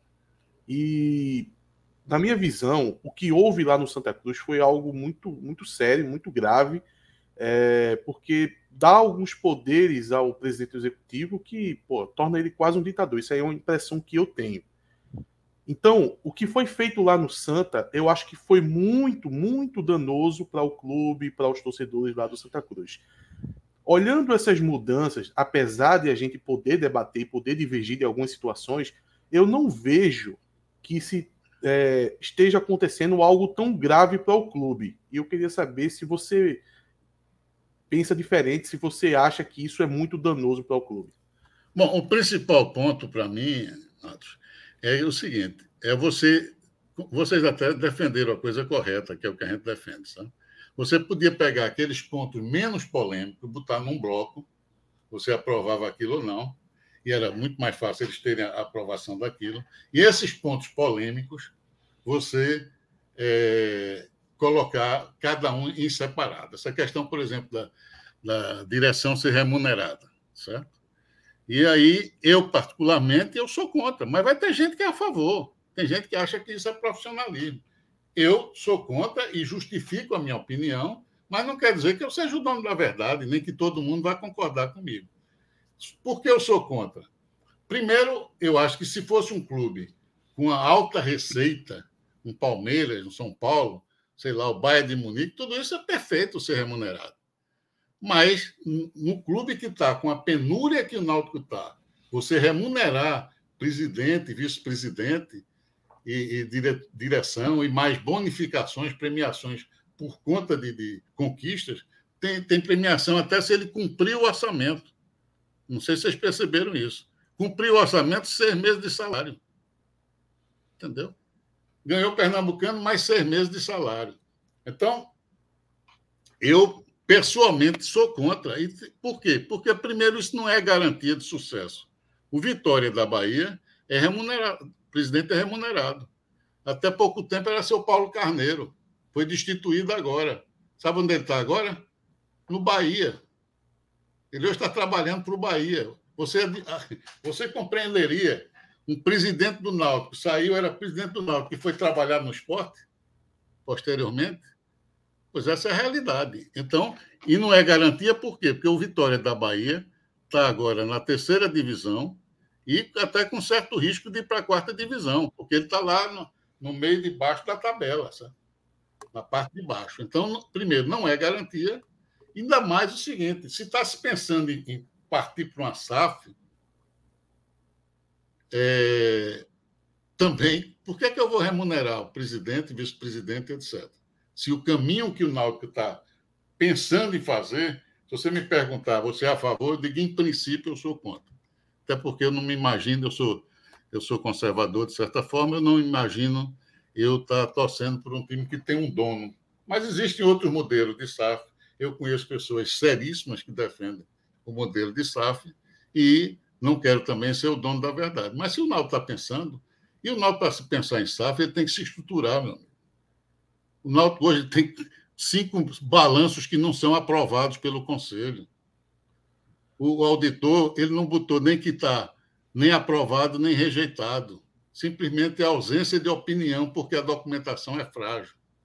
Então, não é que foi rejeitado, não pode ser que foi rejeitado, nem aprovado. E nem passou pelo crivo do Conselho.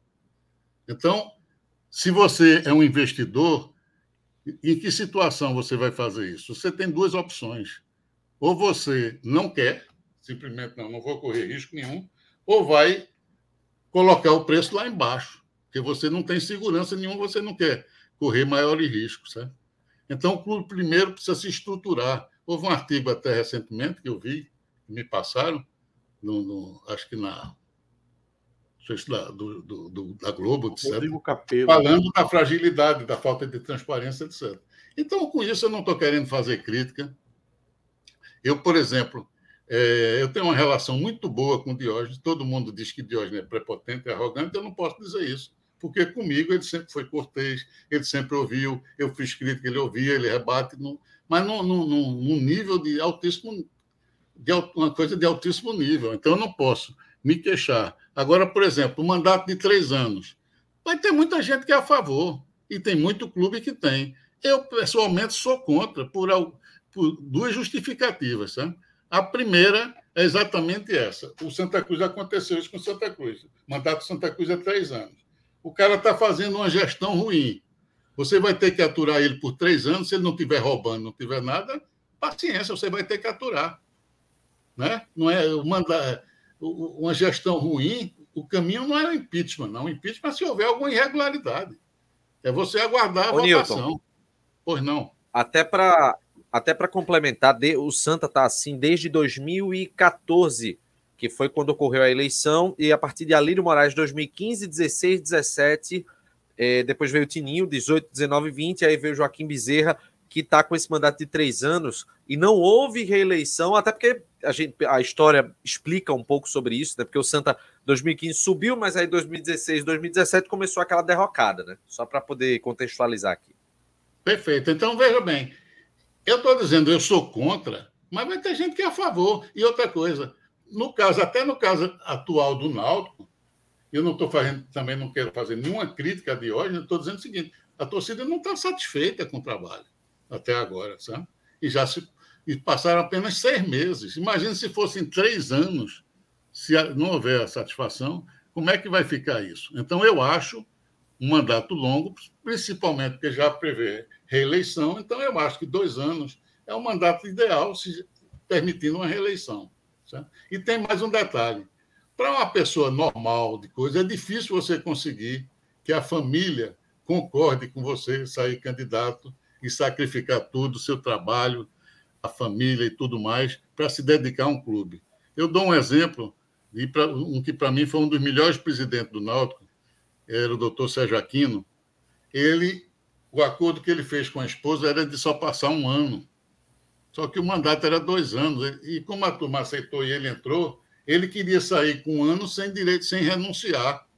Não, mas não pode, tem que renunciar para poder sair. Me parece que ele foi obrigado a renunciar, mesmo porque ele, ele disse: não, o acordo que eu fiz com a esposa foi esse, e e eu tinha dito isso, que só ia ficar um ano, etc., mas o fato é que o mandato é de dois anos. Então, eu acho que dois anos é o tempo ideal. Isso é a minha opinião. Mas não quer dizer que os outros não queiram. O que eu sou contra, e, e para mim a principal crítica aqui, é você ter que aprovar tudo. Ou você vota sim ou não. E, evidentemente, eu estou defendendo que vote não, já que eu tenho alguns pontos que eu discordo. Tem algumas coisas boas? Pois não. Você, você vê o cenário atual nessa proposta de reforma do estatuto, até como uma pessoa que participou da composição do atual, né, do que está em vigência. É, um cenário parecido com o que aconteceu em 2015, onde a torcida ela enxergava vários pontos que eram convergentes, mas por conta de alguns outros pontos, a maioria acabou optando pelo não, e aí foi necessário uma, um reaju, um ajuste, tudo para se colocar na nova eu votação. Eu acho que vai tender para isso, entendeu? Eu, eu, primeiro eu acho que não tem necessidade, o tem muitos problemas muito mais graves, mas a se fazer tinha que se discutir melhor. É, ele foi dito aí que foi discutido exaustivamente. Foi confessado aí por Roberto de que as reuniões tinham 12 pessoas, 15 pessoas, até mais um pouco no início. Mas isso, com o tempo, as pessoas começam a diminuir a frequência. Então, você aprovar é, é, esses pontos, cada artigo, uma votação com uma votação pequena, muitas vezes dividida. Eu vou dar um exemplo que foi falado, por exemplo, o nepotismo foi uma proposta minha. E quase e muito poucas propostas minhas eram aprovadas lá. Já havia, de certa forma, há uma certa reação no, no conselho. Eu era visto como uma pessoa que queria tumultuar, que queria não queria o bem do Náutico, que, que queria fazer oposição ao clube, quando eu nunca fiz isso.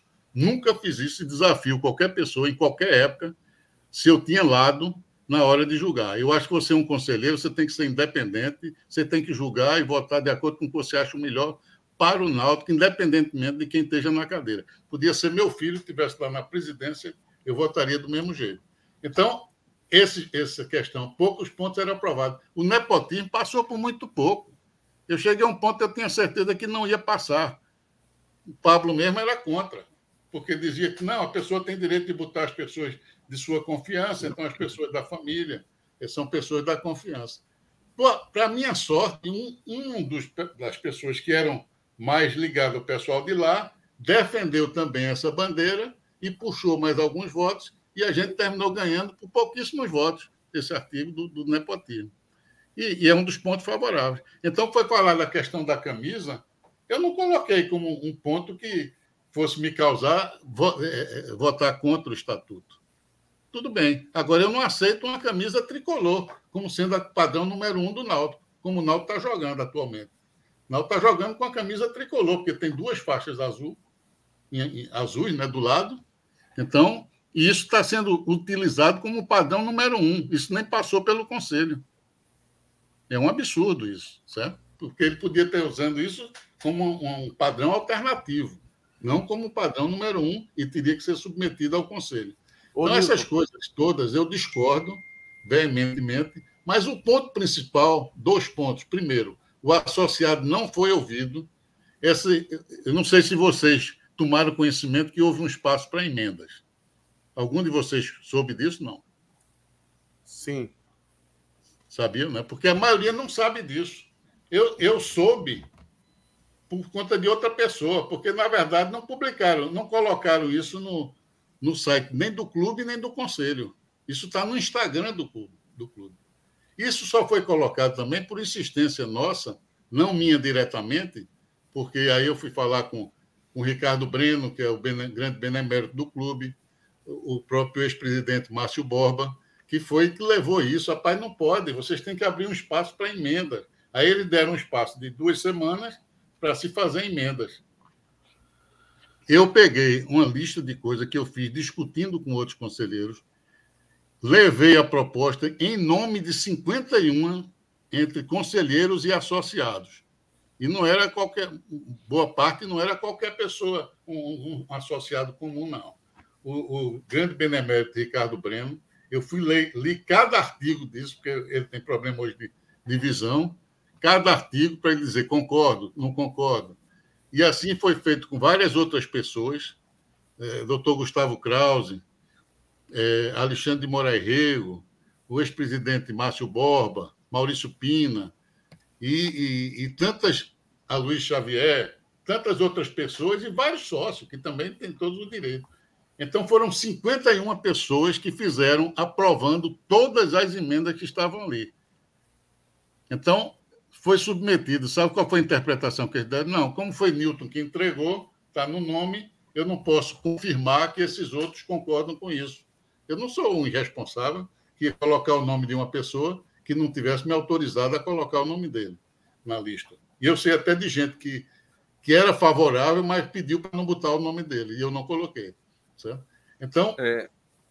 eles interpretaram, e como foi sugestão aparentemente minha, só passou uma de várias, uma que é a mais óbvia de todas. Os membros da comissão eleitoral, eles são conselheiros. E aí, eles vão ficar em que chapa? Eles não podem ficar em uma chapa. Então, eu sugeri que eles constassem de todas as chapas. Certo?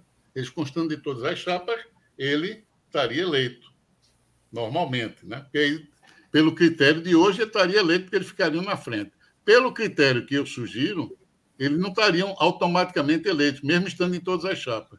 Porque hoje o critério do estatuto atual é a lista do, do, dos candidatos de cada chapa serem por ordem decrescente da antiguidade dele como sócio do Náutico. Certo? Só que o cadastro de sócio do Náutico hoje é uma verdadeira bagunça. Tem sócio que está desde 1901, desde a fundação do Náutico. E tem outros é, é, sócio emérito e benemérito que são sócios a partir de, de 1990, de 2008, 2009, é, aliás, 2018, 2019, coisas absurdas. Então, realmente ele não vale nada. Aí colocaram, por conta disso, eles colocaram na proposta que a ordem é da preferência da chapa. Então, por exemplo, eu sou coordenador, eu tenho dois filhos que são candidatos também. Eu, como coordenador, posso botar eles na frente de conselheiros que têm uma história muito maior dentro do clube. Isso não é justo. Eu disse, já que não pode usar a antiguidade como um sócio, na proposta de emenda, eu digo, usem a idade da pessoa. A idade da pessoa, por antiguidade, é um critério objetivo, que não vai dizer por que, é que eu estou na frente de fulano. Aí eles botaram a resposta que eles deram a essa proposição, que não mandaram para mim, não, certo? Eu peguei por outras pessoas. Eles não deram resposta formal a mim do, do que foi proposto, não.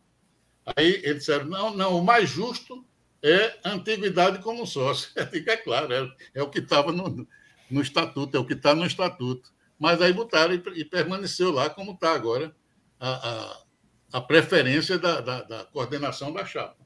Então, o... Fala aí, Cláudio. Mas o ponto principal é esse. Eu não posso votar uma mudança radical de um estatuto simplesmente com sim ou não. Isso é um verdadeiro absurdo.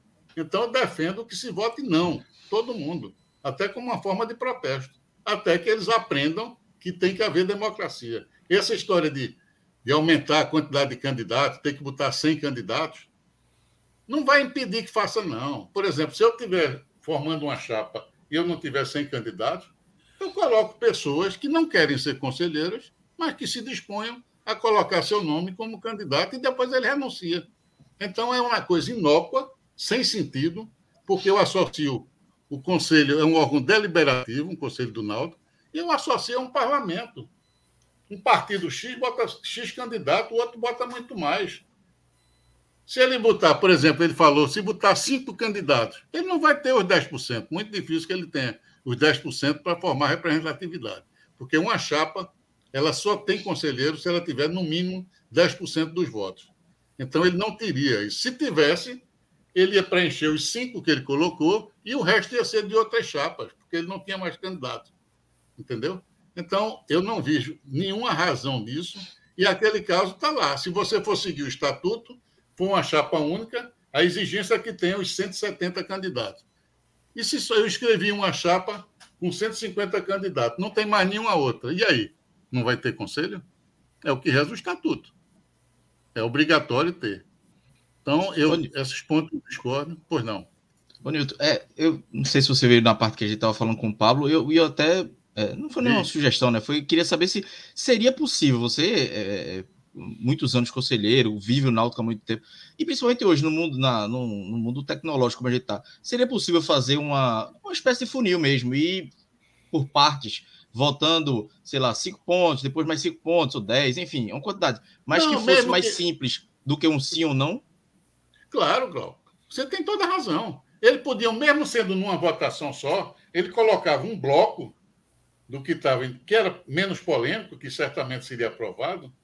Certo? Essa questão mesmo que ele falou da camisa, ter, ter três listas no mínimo, não sei o que e tal, isso passa.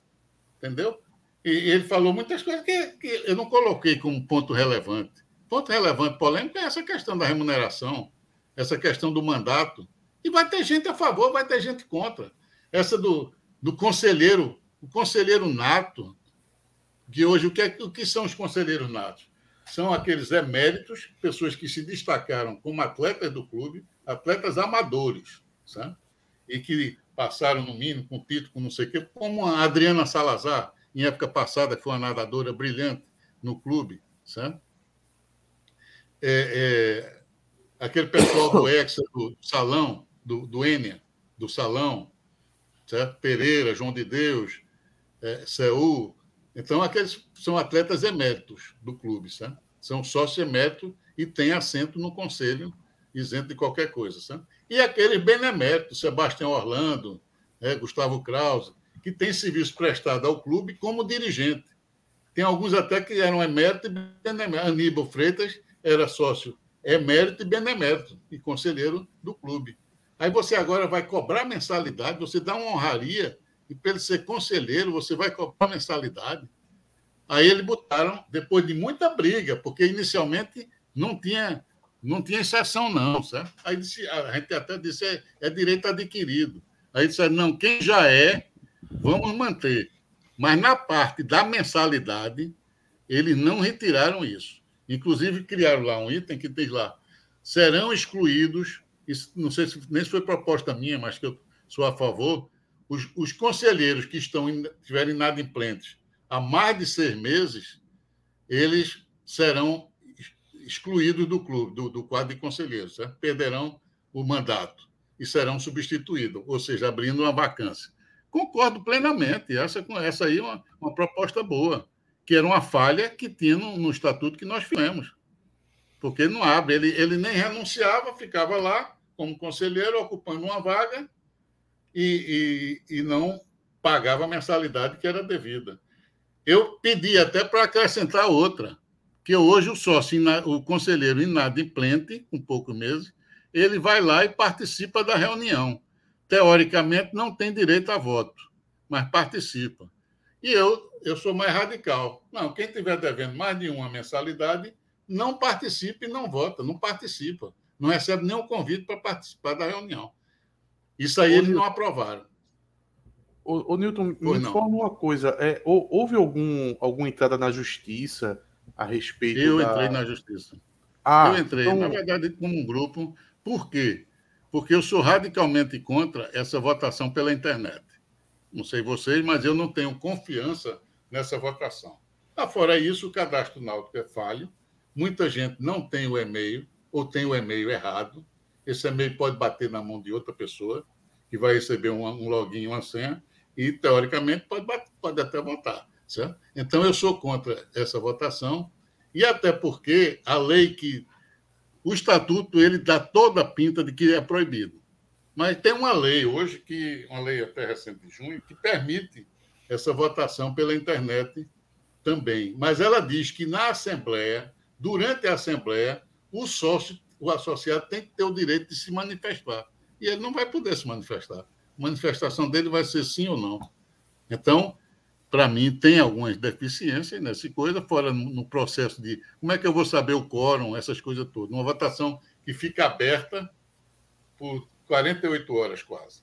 Então, eu discordo disso e a gente entrou na ação, eu estou torcendo que saia um liminar cancelando essa reunião.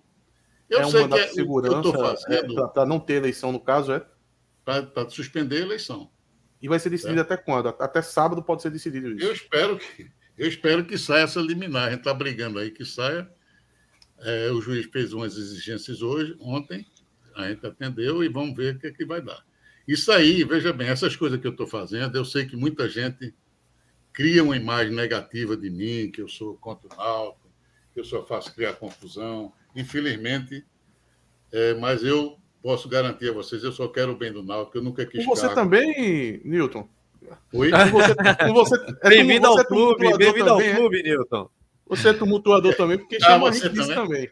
É, a gente Bom, eu, eu não tenho porquê, eu, eu, eu, eu detesto injustiça. Por exemplo, uma das coisas que eu critiquei, e critico o Conselho, a subserviência é, é gritante. Está aí. 13 artigos não eram cumpridos. O que é que aconteceu com Rodrigo Tibiriçá, conselheiro eleito, sócio em dia, tudo certinho. No dia da posse, Edno manda o cara lá barrar ele subir lá para a posse do conselho. Arbitrariamente, sabe? porque ele nada, ele, a essa altura é conselheiro eleito, aí não deixa o rapaz subir, exclui ele do quadro de sócios, sem direito de defesa, certo? Ele é excluído do quadro de sócio. E o que é que o conselho faz? Absolutamente nada, certo? Então, o conselho é omisso, sim. Muita gente acha que fazer isso é porque não quer prejudicar a gestão essa, bem do clube. Eu, eu não acho nada disso. Eu acho que a gente tem que ser independente e procurar o que é certo. Várias vezes eu, eu defendi coisas, por exemplo, eu digo, não publique isso não, porque publicar essa, essa aí vai gerar gente discutindo. Vamos supor que fosse o caso de salário, essas coisas todas. Então, eu não faço isso aí. Isso aí ninguém pode me desafiar. Quando eu tava, quando foi, eu era conselheiro na gestão de Glauber, para lhe dar um exemplo, Eu fiz um requerimento, se falava no valor da folha, e ninguém sabia quanto era, e eu pedi que dissesse, não, quanto é a folha, discriminando somente os totais de quanto é folha, quanto é carteira, quanto é imagem, encargos da folha, comissão técnica e, e, e o adicional. Não, e, até disse, não é necessário é, detalhar isso, porque isso pode vazar e não é interessante para o Náutico. Lindenberg, Carlos Lindenberg era o diretor na época, superintendente lá, e ele, em confiança a mim, ele mandou tudo em aberto. Então, eu tinha o um salário de todo mundo, quanto ganhava, carteira, ajuda de custo, tinha todos os detalhes e mandou para mim, sabe? E eu caí na besteira de, na reunião, eu dizer que estava apresentando só o resumo, tinha recebido isso em confiança e estava apresentando o resumo. Aí caíram de pau em cima de mim as pessoas que queriam. Não, tem que mostrar, tem que mostrar, já que recebeu, tem que mostrar. Eu digo, eu não vou mostrar, não há possibilidade. Aí alguém, um conselheiro, fez um requerimento em que me obrigava a entregar esses dados detalhados para o conselho. Eu renunciei. Eu disse, mãe, então vou renunciar. Pronto, perdi a, a, a, coisa. Aí ele disse: não, não, eu retiro, retirou o ofício e eu voltei. Mas por quê? Eu não ia. Veja bem, eu não era amiguinho de Glauber mais, não, certo? Eu estava ali fora daquilo. Eu, eu tinha votado no, no, no MTA, naquele pessoal, mas eu estava fora, já não apoiava aquilo. Mas eu não gosto de, de injustiça e, e vou agir sempre com independência. Quando eu era conselheiro também, na época que que André Campos era o presidente e André, político hábil, manipulava assim, de, de botar os assuntos que ele queria. Quando era uma pessoa que ele queria, o cabo falava o tempo que quisesse. Quando era outro, ele dizia só tem três minutos para falar, etc. E as coisas foram andando e teve uma série de coisas que eu não me lembro mais exatamente o que era, foi me chateando e eu peguei e saí do conselho também. Eu digo, eu não vou ficar aqui porque. E fiz um relato criticando o André em vários pontos, né? E, para minha surpresa, uma ou duas reuniões depois, eu estava até viajando, estava em Maceió, aí recebo uma ligação de André de dentro da reunião do conselho. E veja, veja a diferença que é para hoje. Ele me dizendo o seguinte: Newton, eu não concordo com muita coisa que você colocou ali, mas eu acho que você é uma pessoa importante no Conselho do Náutico. E eu estou lhe pedindo que você volte a ser conselheiro. Quer dizer, foi um gesto magnânimo dele e eu não pude recusar. E eu voltei a ser conselheiro. Então, hoje em dia, você não pode criticar ninguém. Porque se você critica, você está contra o Náutico, você já está fazendo campanha para a eleição do ano que vem, etc. Mas Essa, no lá, caso, essa ação demais. da justiça não é para cancelar ou, Oi? não é, é, no caso é para ampliar o debate para que você você não, eu estou dizendo que é mudança. Não, é para impedir Veja bem, é para impedir a votação pela internet impedindo a votação pela internet, como o edital está convocando, automaticamente ele vai ter que remarcar isso. É. Vai ter que remarcar se isso for vitorioso. Essa, essa Ô, Newton, é, em relação eu sei que eu vou ser a... criticado, eu vou ser bombardeado.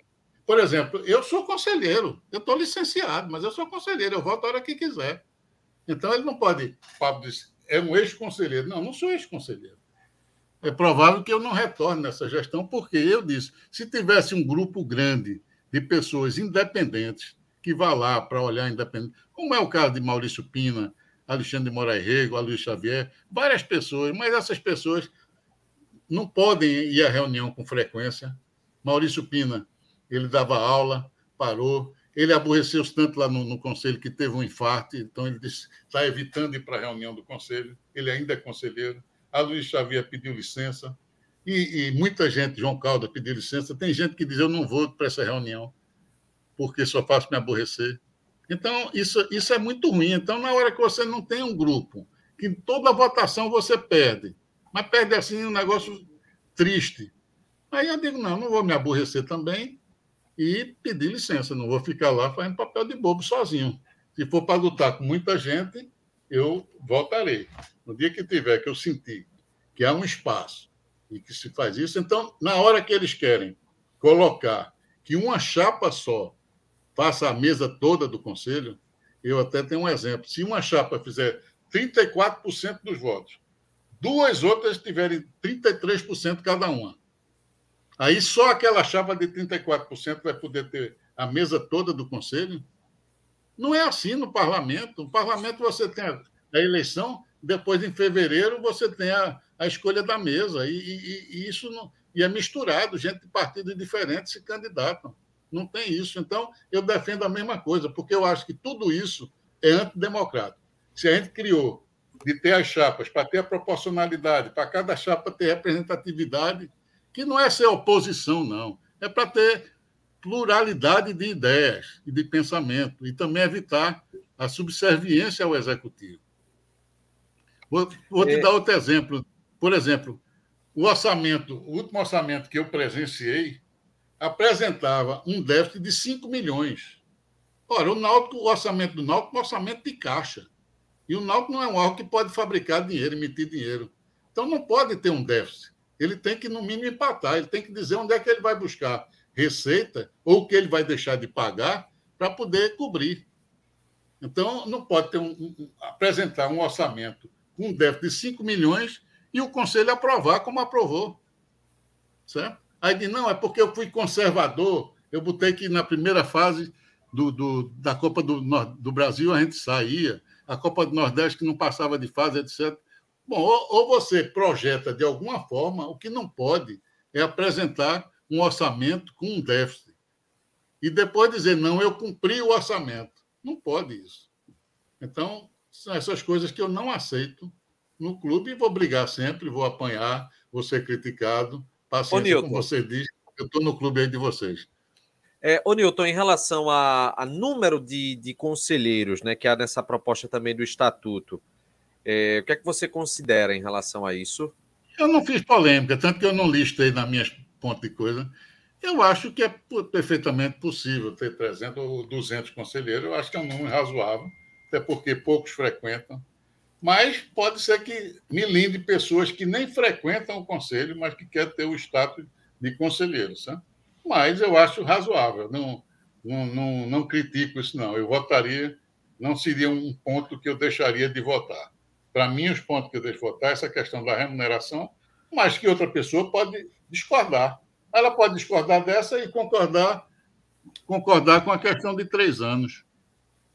Três anos com reeleição também o cara passa seis anos no mandato. Já é estranho, porque o cara que sacrifica-se tanto pela família, ele querer ficar seis anos na frente do clube, que a gente sabe que é xingado quando perde, ameaçado.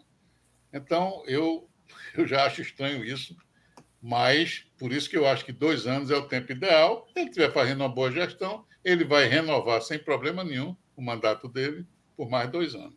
Ô, Newton, já que você. Perdão.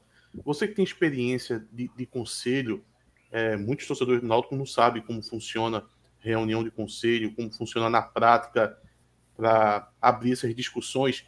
Quer dizer que se uma chapa minoritária ela não tendo nenhum representante na mesa diretora, vai virar um serrote liso, não vai conseguir fazer nada. É porque se manobra, né? De certa forma, bem, a mesa diretora é quem comanda as reuniões, tudo, puxa.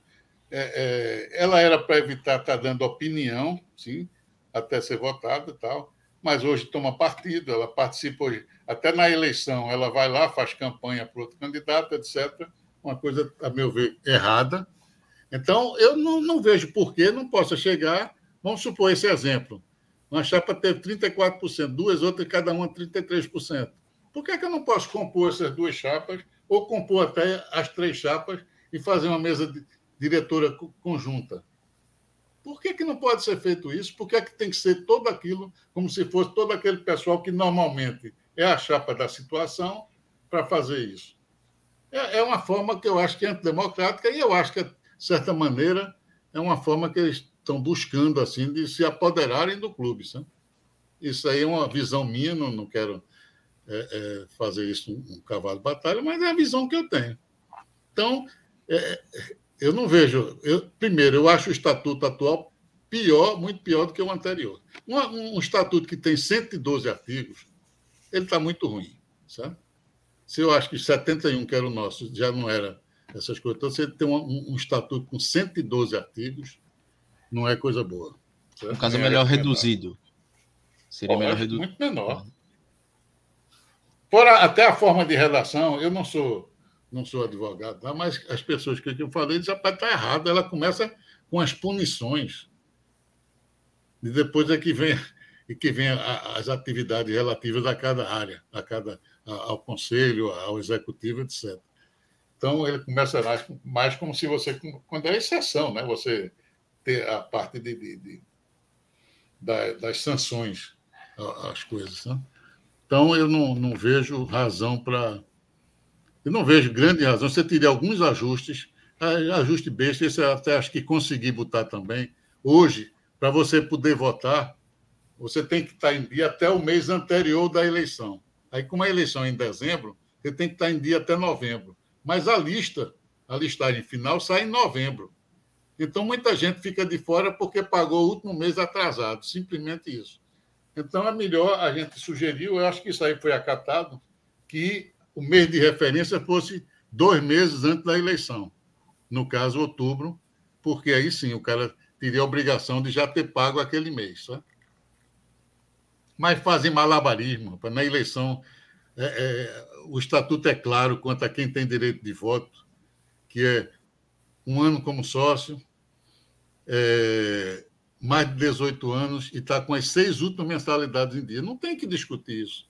E, no entanto, barraram gente que estava nessa condição, porque acharam que tinha que ser mais de seis meses para votar, certo? O, a comissão eleitoral, não sei porquê, encaminhou para o conselho decidir. Aí o conselho, como, como sempre, foi lá e, e vetou isso. Para escrever isso foi uma dificuldade, porque não tinha o que inventar, dizendo que não estava claro e que a intenção de quem fez o estatuto não era ser os últimos seis meses apenas. O Atos, tem, tem mais alguma pergunta, Atos? Não, eu acho que eu estou satisfeito. Eu estou querendo, tô querendo lembrar alguma coisa que eles falaram, que quase tudo que eles falaram tem discordância. Né? Uma dessas era essa, era risível quando foi dito que modernizou-se no sentido de, de dar valor à base, de valorizar o CT, etc., quando isso já existia no estatuto anterior simplesmente foi mantido, graças a Deus, né? Pelo menos isso. Essa mudança, por exemplo, do da base, a ideia no, no estatuto anterior, a base era subordinada ao centro de treinamento, até porque tem a questão de campo, etc. É discutível, então por isso que eu não coloquei também, não seria um ponto de discussão. Você colocar ali embaixo do futebol, tem um lado, um lado bom de você tentar trabalhar em conjunto, mas o, o outro lado ruim é que o profissional é que vai ser olhado. Certo? Se já é assim, sendo separado, você imagine sendo subordinado às mesmas pessoas, à mesma direção, que está preocupada com futebol, com resultado imediato, e a base ficar abandonada. Mas isso também é uma coisa discutível, por isso que para mim não é um ponto não é um ponto de honra. É, o, o, o Newton, estava observando em relação à questão de, de premiação é, é um ponto que você discorda no, no, no geral, né, pelo que eu estava vendo. Mas, a, além disso, teve um, um, um, ponto que, como você mesmo disse, né, vai ter gente que vai discordar, vai ter gente que vai concordar. Mas em relação a, a tipos de, de competição, como, por exemplo, ser é, é haver uma premiação para um título pernambucano onde o clube não recebe premiação, apenas uma cota. Mas é errado ainda, claro que está errado. Na minha opinião, né? Pode ter gente que acha que ganhou Cumpriu o orçamento, uma obrigação sua cumprir o orçamento, aí você ganha seis meses de salário e o vice ganha metade. Você ganhou o pernambucano, foi dito aí, o pernambucano. É evidente que é bom ganhar o pernambucano, mas hoje não é como era antigamente. Antigamente o pernambucano era o ano todo. Você não tinha mais de várias competições. Então era muito diferente naquela época de, que ele falou, de Jorge Mendonça, etc. Porque a gente, o, os clubes daqui não participavam de várias competições no mesmo ano, como é hoje. Você tem Copa do Norte. O Campeonato Pernambucano hoje são 10, 12, 12 rodadas, certo? Você está chegando na final. O Norte foi campeão no, no, no, ano contra o Central, sem passar por um, um clássico na, na, na, na fase coisa. Esse ano também não venceu um clássico. É claro que é bom, é claro que esse que foi merecido o título, etc. Mas o valor não é o mesmo. Aí a gente se ilude, acha que está com o time em condições de disputar uma Série B em igualdade, e aí nessa situação, sabe? Se montar um time no meio de um campeonato é muito ruim, é difícil, porque o insucesso em um resultado dos jogos começa a tumultuar, começa a ter que mexer no time, começa a questionar o treinador, etc. Então, a gente está passando por isso. Contratamos hoje, sei lá, esse ano, mais de 10 atacantes e até agora nenhum resolveu. Mas isso é outro problema que eu não, não, não quero entrar no mérito. Você você estava falando, você estava falando agora há pouco que é, tinha 13, tinham 13 artigos que estavam sendo descumpridos pela gestão e você fez uma, um ofício no conselho. Um é ofício é no primeiro é... mês. Não fiz ameaça nada. Eu vou, se puder, eu, talvez até ler aqui. Diante disso, ah, não, não, mas nem se preocupe contar isso, Newton, mas é, é apenas diante desse seu relato, é, o, o, salário de um dirigente ele seria estabelecido através de um, uma, um, uma explanação de um plano de trabalho. É, uhum. isso através do conselho. Você acredita que isso não seria seguido à risca, inclusive levando em consideração que você, como uma, uma, um não participante do grupo majoritário presente no Conselho Deliberativo, é, sempre dá voto vencido, ou seja, se o grupo for o mesmo do presidente, há uma chance disso ser, ser aprovado mesmo que não esteja adequado com o orçamento do clube? Claro que passa, claro que passa, porque é, é o que eu falei. Um exemplo mais clássico: Rodrigo Tibiriçá, que não foi dado direito de defesa, certo? Simplesmente e foi excluído do quadro de sócio, e até hoje está excluído, não conseguiu voltar ainda. E o irmão de Edno. Qual foi o tratamento? Foi igualdade? Houve igualdade de situação? Não houve. A reunião do conselho, eu, além daqueles pontos que eu falei, eu listei outros pontos, essa venda de camisa, quanto é que o Náutico ganha? Isso já foi requerido ao Conselho. Não se responde um, um requerimento no Conselho hoje. Um requerimento não, não, é respondido. Quanto é que essa venda de camisa, a camisa verde, quanto é que rendeu o clube? Quanto é que o Náutico ganha hoje por cada camisa? Qual é a comissão? Qual é a parte do Náutico? Né? É vantajoso realmente trabalhar com um padrão, com fornecedor próprio de camisa ou não? Não se mostra isso. Então, eu fiz esse questionamento todo na minha carta em que eu pedi licença, relatando todos esses fatos que realmente fizeram com que eu pedisse licença do Conselho. Entre eles, o primeiro ponto é esse aí, o descumprimento de 13 mais um que eu encontrei depois de 14 artigos do Estatuto, que continuava do mesmo jeito. Na minha primeiro, no meu primeiro ofício, eu dizia é, sinto na obrigação de alertar tanto a mesa diretora do Conselho Deliberativo quanto o executivo do clube de que pelo menos três artigos da nossa Constituição, entre aspas, né, estão sendo descumpridos conforme relatado a seguir. Relacionei. Não pedi nada, não pedi punição, não pedi nada. Pedi que se observasse aquilo. Vários foram falados por Roberto aqui, uns três ou quatro, da, desse negócio do repasse do dinheiro para a base, na venda de um atleta, e que não, era, não foram repassados certo? Da, da, de todo, todo é, contrato com, com o atleta da base ter uma cópia no conselho. Não é para ninguém estar tá vendo, não. É para você, às vezes, até se alertar, se alguém quiser ter curiosidade, olhar. É, para finalizar. Para finalizar, só, só uma dúvida. Esse, esses documentos eram engavetados, assim, não ia nem para debate, o presidente pegava e pronto? Não, não, não ele nem chegava no conselho. Não chegava, simplesmente. Então, 13 artigos. Os requerimentos não eram respondidos. No, no, estatuto dizia que tem que responder em até 15 dias. Qualquer demissão, qualquer admissão, você para demitir um treinador ou um jogador, ou até um funcionário, qualquer demissão ou qualquer é, é, rescisão, você tem que informar o conselho nesse prazo de 15 dias. Nada disso é feito. Não é feito e não é cobrado e continua sem ser cobrado, questão de antecipação de recursos. Então, essas coisas realmente chateiam de você passar. Aí você dissesse, não, isso era porque tinham pedidos absurdos. Não, estão aí no, no estatuto, como ele frisou, dando exemplo de coisa como se fosse novidade. Então, essas coisas aí realmente fizeram com que eu pedisse licença do conselho e só vou voltar no dia que eu sentir que há um, um grupo maior que discuta e que esteja olhando o náutico como um todo e não tendo um lado claro, eu, eu não vou votar, não. Vou ficar de licença mesmo. O, o, estatuto permite que eu ficasse dois anos, por isso que eu paguei religiosamente minha mensalidade até dezembro do ano passado, e esses dois anos, possivelmente, eu vou ficar fora do conselho. É, Newton, quero agradecer a você pela sua participação. Foi, foi quase uma hora agora de, de explanações, de questionamentos aqui. É, teve espaço foi menos do que o de lá, mas eu acho que deu para falar o que tem que falar. Né? É, veja, é, eu acredito que você não, conseguiu, não você conseguiu ser é, é, sucinto. Você uhum. teve, você teve um, um recurso. Foi menos prolixo e, obviamente, isso é apenas uma característica em, em relação à a é. diferença de, das duas partes, mas cada um acho que teve um, um tempo considerável né, para explanar bem, né? Se, se, falou, por exemplo, uma coisa besta, né? Isso aí é uma besteira, mas por que, é que o presidente do conselho não pode ser reeleito e o presidente do executivo pode ter direito a uma reeleição? Não, não consigo entender. É uma bobagem, mas por quê? Por que fazer essa distinção? Né?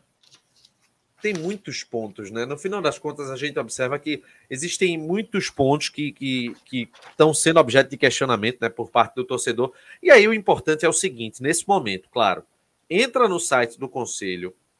Lógico, isso é uma questão que não é todo torcedor que vai ter essa paciência, mas quem tiver, entra no site do conselho, vê o, o estatuto atual, vê essa proposta do novo estatuto e tira as conclusões. Além disso, se não assistiu, para quem não, não, viu a live, espalha a live aqui, porque você vai ver. Exatamente. Quem está defendendo, quem tá defendendo o voto no sim e quem está defendendo que ocorra o voto não. É, a gente tá, a gente trouxe aqui a defesa favorável e os contrapontos, para que aí o, o, associado ele possa é, trazer essa decisão. Para mim, inclusive, foi bem esclarecedor muita coisa aqui.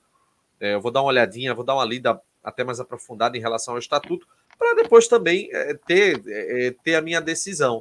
E aí, essa uhum. votação ela vai acontecer, vai começar né, nesse fim de semana, é o que está programado. É. Tá, é, o Náutico deve divulgar algumas instruções sobre, sobre essa votação, para que é, o torcedor do Náutico ele possa é, é, ter essa decisão. Eu vou botar aqui na tela. Dificilmente você vai concordar com quase tudo que está ali escrito. Sabe? E é por isso que eu digo: vote não, até em respeito, porque o, o clube precisaria ter mais respeito com o associado. Então, por isso que eu Os... defendo: vote não, dê um, um rotundo, como diria Brizola, vote não nesse, nessa reforma do estatuto. E deixa eu até e agradeço o espaço também de vocês. Fico muito grato a vocês, que realmente deu um espaço grande em que pudesse explicar as coisas. Newton, obrigado aqui pela participação. O site está aqui, viu, pessoal? cdnautico.com. Newton, obrigado. Até a obrigado próxima. A vocês. Portas Até abertas do TimbuCast para mais debates aqui, debates que tem o Náutico como foco total. Obrigado parabéns pelo programa e parabéns pela independência também. Um muito obrigado. É, é, é, uma, é uma linha que nós pretendemos seguir sempre, essa, essa linha da, da independência. E ouvir sempre é, os dois lados, importante isso também. Sem dúvida alguma. Clauber, valeu, Clauber, até a próxima. Valeu, Renato. Espero que a gente tenha ajudado a esclarecer aí. É... Infelizmente não conseguimos dar o mesmo tempo para os dois, mas que o, o, acabou que quem tinha dúvidas tirou. Eu mesmo estava com muitas dúvidas, consegui tirar dos dois lados. Então é uma live aí que, que, é importante. Espero pra, que você vote não. Espero que vocês votem não. Grande abraço, obrigado e até a próxima. Pessoal, aqui nossas redes sociais temos o Instagram, arroba TimoCast, Twitter, arroba TimoCast, underline CNC, e o facebook.com barra TimoCast. A gente está encerrando a live agora e, claro, é, espalhem essa live para todos os torcedores para que o pessoal possa ouvir mais a respeito de algo que é tão importante. A gente fala tanto de futebol aqui, né? 90% do tempo do TimoCast é sobre isso, mas a gente tem de falar sobre o estatuto, é, realmente o, a lei máxima do Náutico que deve ser seguida todos os anos. E aí é um ponto que a gente vai aguardar né, as decisões nesse fim de semana. Oi, Cláudio. Para muitos pode ser um assunto chato, mas é uma, um, é um, uma decisão importante para o futuro do clube. Então, isso tem que ser debatido mesmo. Eu sei que tem gente que não gosta, mas paciência, a gente está fazendo aqui, a gente, como canal oficial do torcedor, está fazendo nosso papel de ouvir todos os lados e aí é com o torcedor escolher o, o, que vai votar. Mas a gente não podia se isentar desse debate, porque é o futuro do Náutico está em jogo. Então não adianta a gente só debater futebol sem, esquecer, sem, sem se não debater o estatuto, que é, o, que é o que rege o clube, né? que é o que é, é, baliza as decisões do clube. Então, agora é com, com os sócios aí, as opiniões estão na mesa. Né? Obrigado, grande abraço. Valeu, Newton. Valeu, pessoal. Final aqui da live, disponível também no podcast, áudio para todo mundo. Um abraço a todos. Atos caiu a internet dele, por isso que ele acabou saindo sem, sem se despedir. Ele está pedindo desculpas aqui, mas a internet dele caiu. É... E até Duas a próxima, meia, né? pessoal. Né? Duas Oi? horas e meia. Horas Fizemos e meia. nosso papel aqui. Fizemos, veja, veja. Fizemos. A gente no final, Renata, a gente vai levar crítica de um lado, do outro, mas faz parte. Veja, a gente fez Lógico. aqui a nossa parte. E eu acho, eu acho que a gente cumpriu o nosso papel muito bem, fazendo os questionamentos. É, infelizmente não deu para usar tanto chat, porque tinha muita gente assim, mas muita gente daqui nem acompanha tanto, né? O, o, o Timbucast, enfim. Mas a galera que acompanha e, e que estava com dúvida, eu acho que, que deu. E a, a própria dúvida que a gente estava também, né? Foi, é, foi só, demais a live. Só um, e só um ponto. Foi o que eu falei para o próprio Newton é muito honesto da minha parte, viu? Que Newton ele conseguiu ser muito objetivo em tudo que ele fala. E quando você é objetivo, você reduz o tempo necessário para o entendimento do que você quer passar. Pa. Além do que, é, Pablo era um pouco mais prolixo, tudo mais, e ele estava ali com o Roberto Pimentel, então naturalmente o tempo acaba sendo maior, mas eu acho que deu para todo mundo explanar bem, cada um. E para deixar claro, né? É, é, o convite foi feito a Pablo Vitório, ele é, solicitou para chamar Roberto, a gente aceitou, falei com o Newton também para chamar mais uma pessoa. Perguntei para outras pessoas que queriam participar. Infelizmente não teve outra pessoa, senão teriam tido duas pessoas também, né? É. Mas é, eu acho que o importante é é dar o. Ah, até porque isso não é um debate político, não, velho. Isso é um debate do Estatuto do Náutico. Eu acho que Newton também foi muito feliz quando, quando falou que não é questão de é, posição A, posição B, é questão do Náutico. Então, é, você sabe ter a consciência que você acha melhor para o Náutico, você como sócio do Náutico, né? Ok, galera. Final aqui da live. amanhã tem, amanhã tem pré-jogo de Operário e Náutico. Agora eu vou ver se dá para assistir os melhores momentos de Atlético e Palmeiras, que o Palmeiras empatou no último minuto.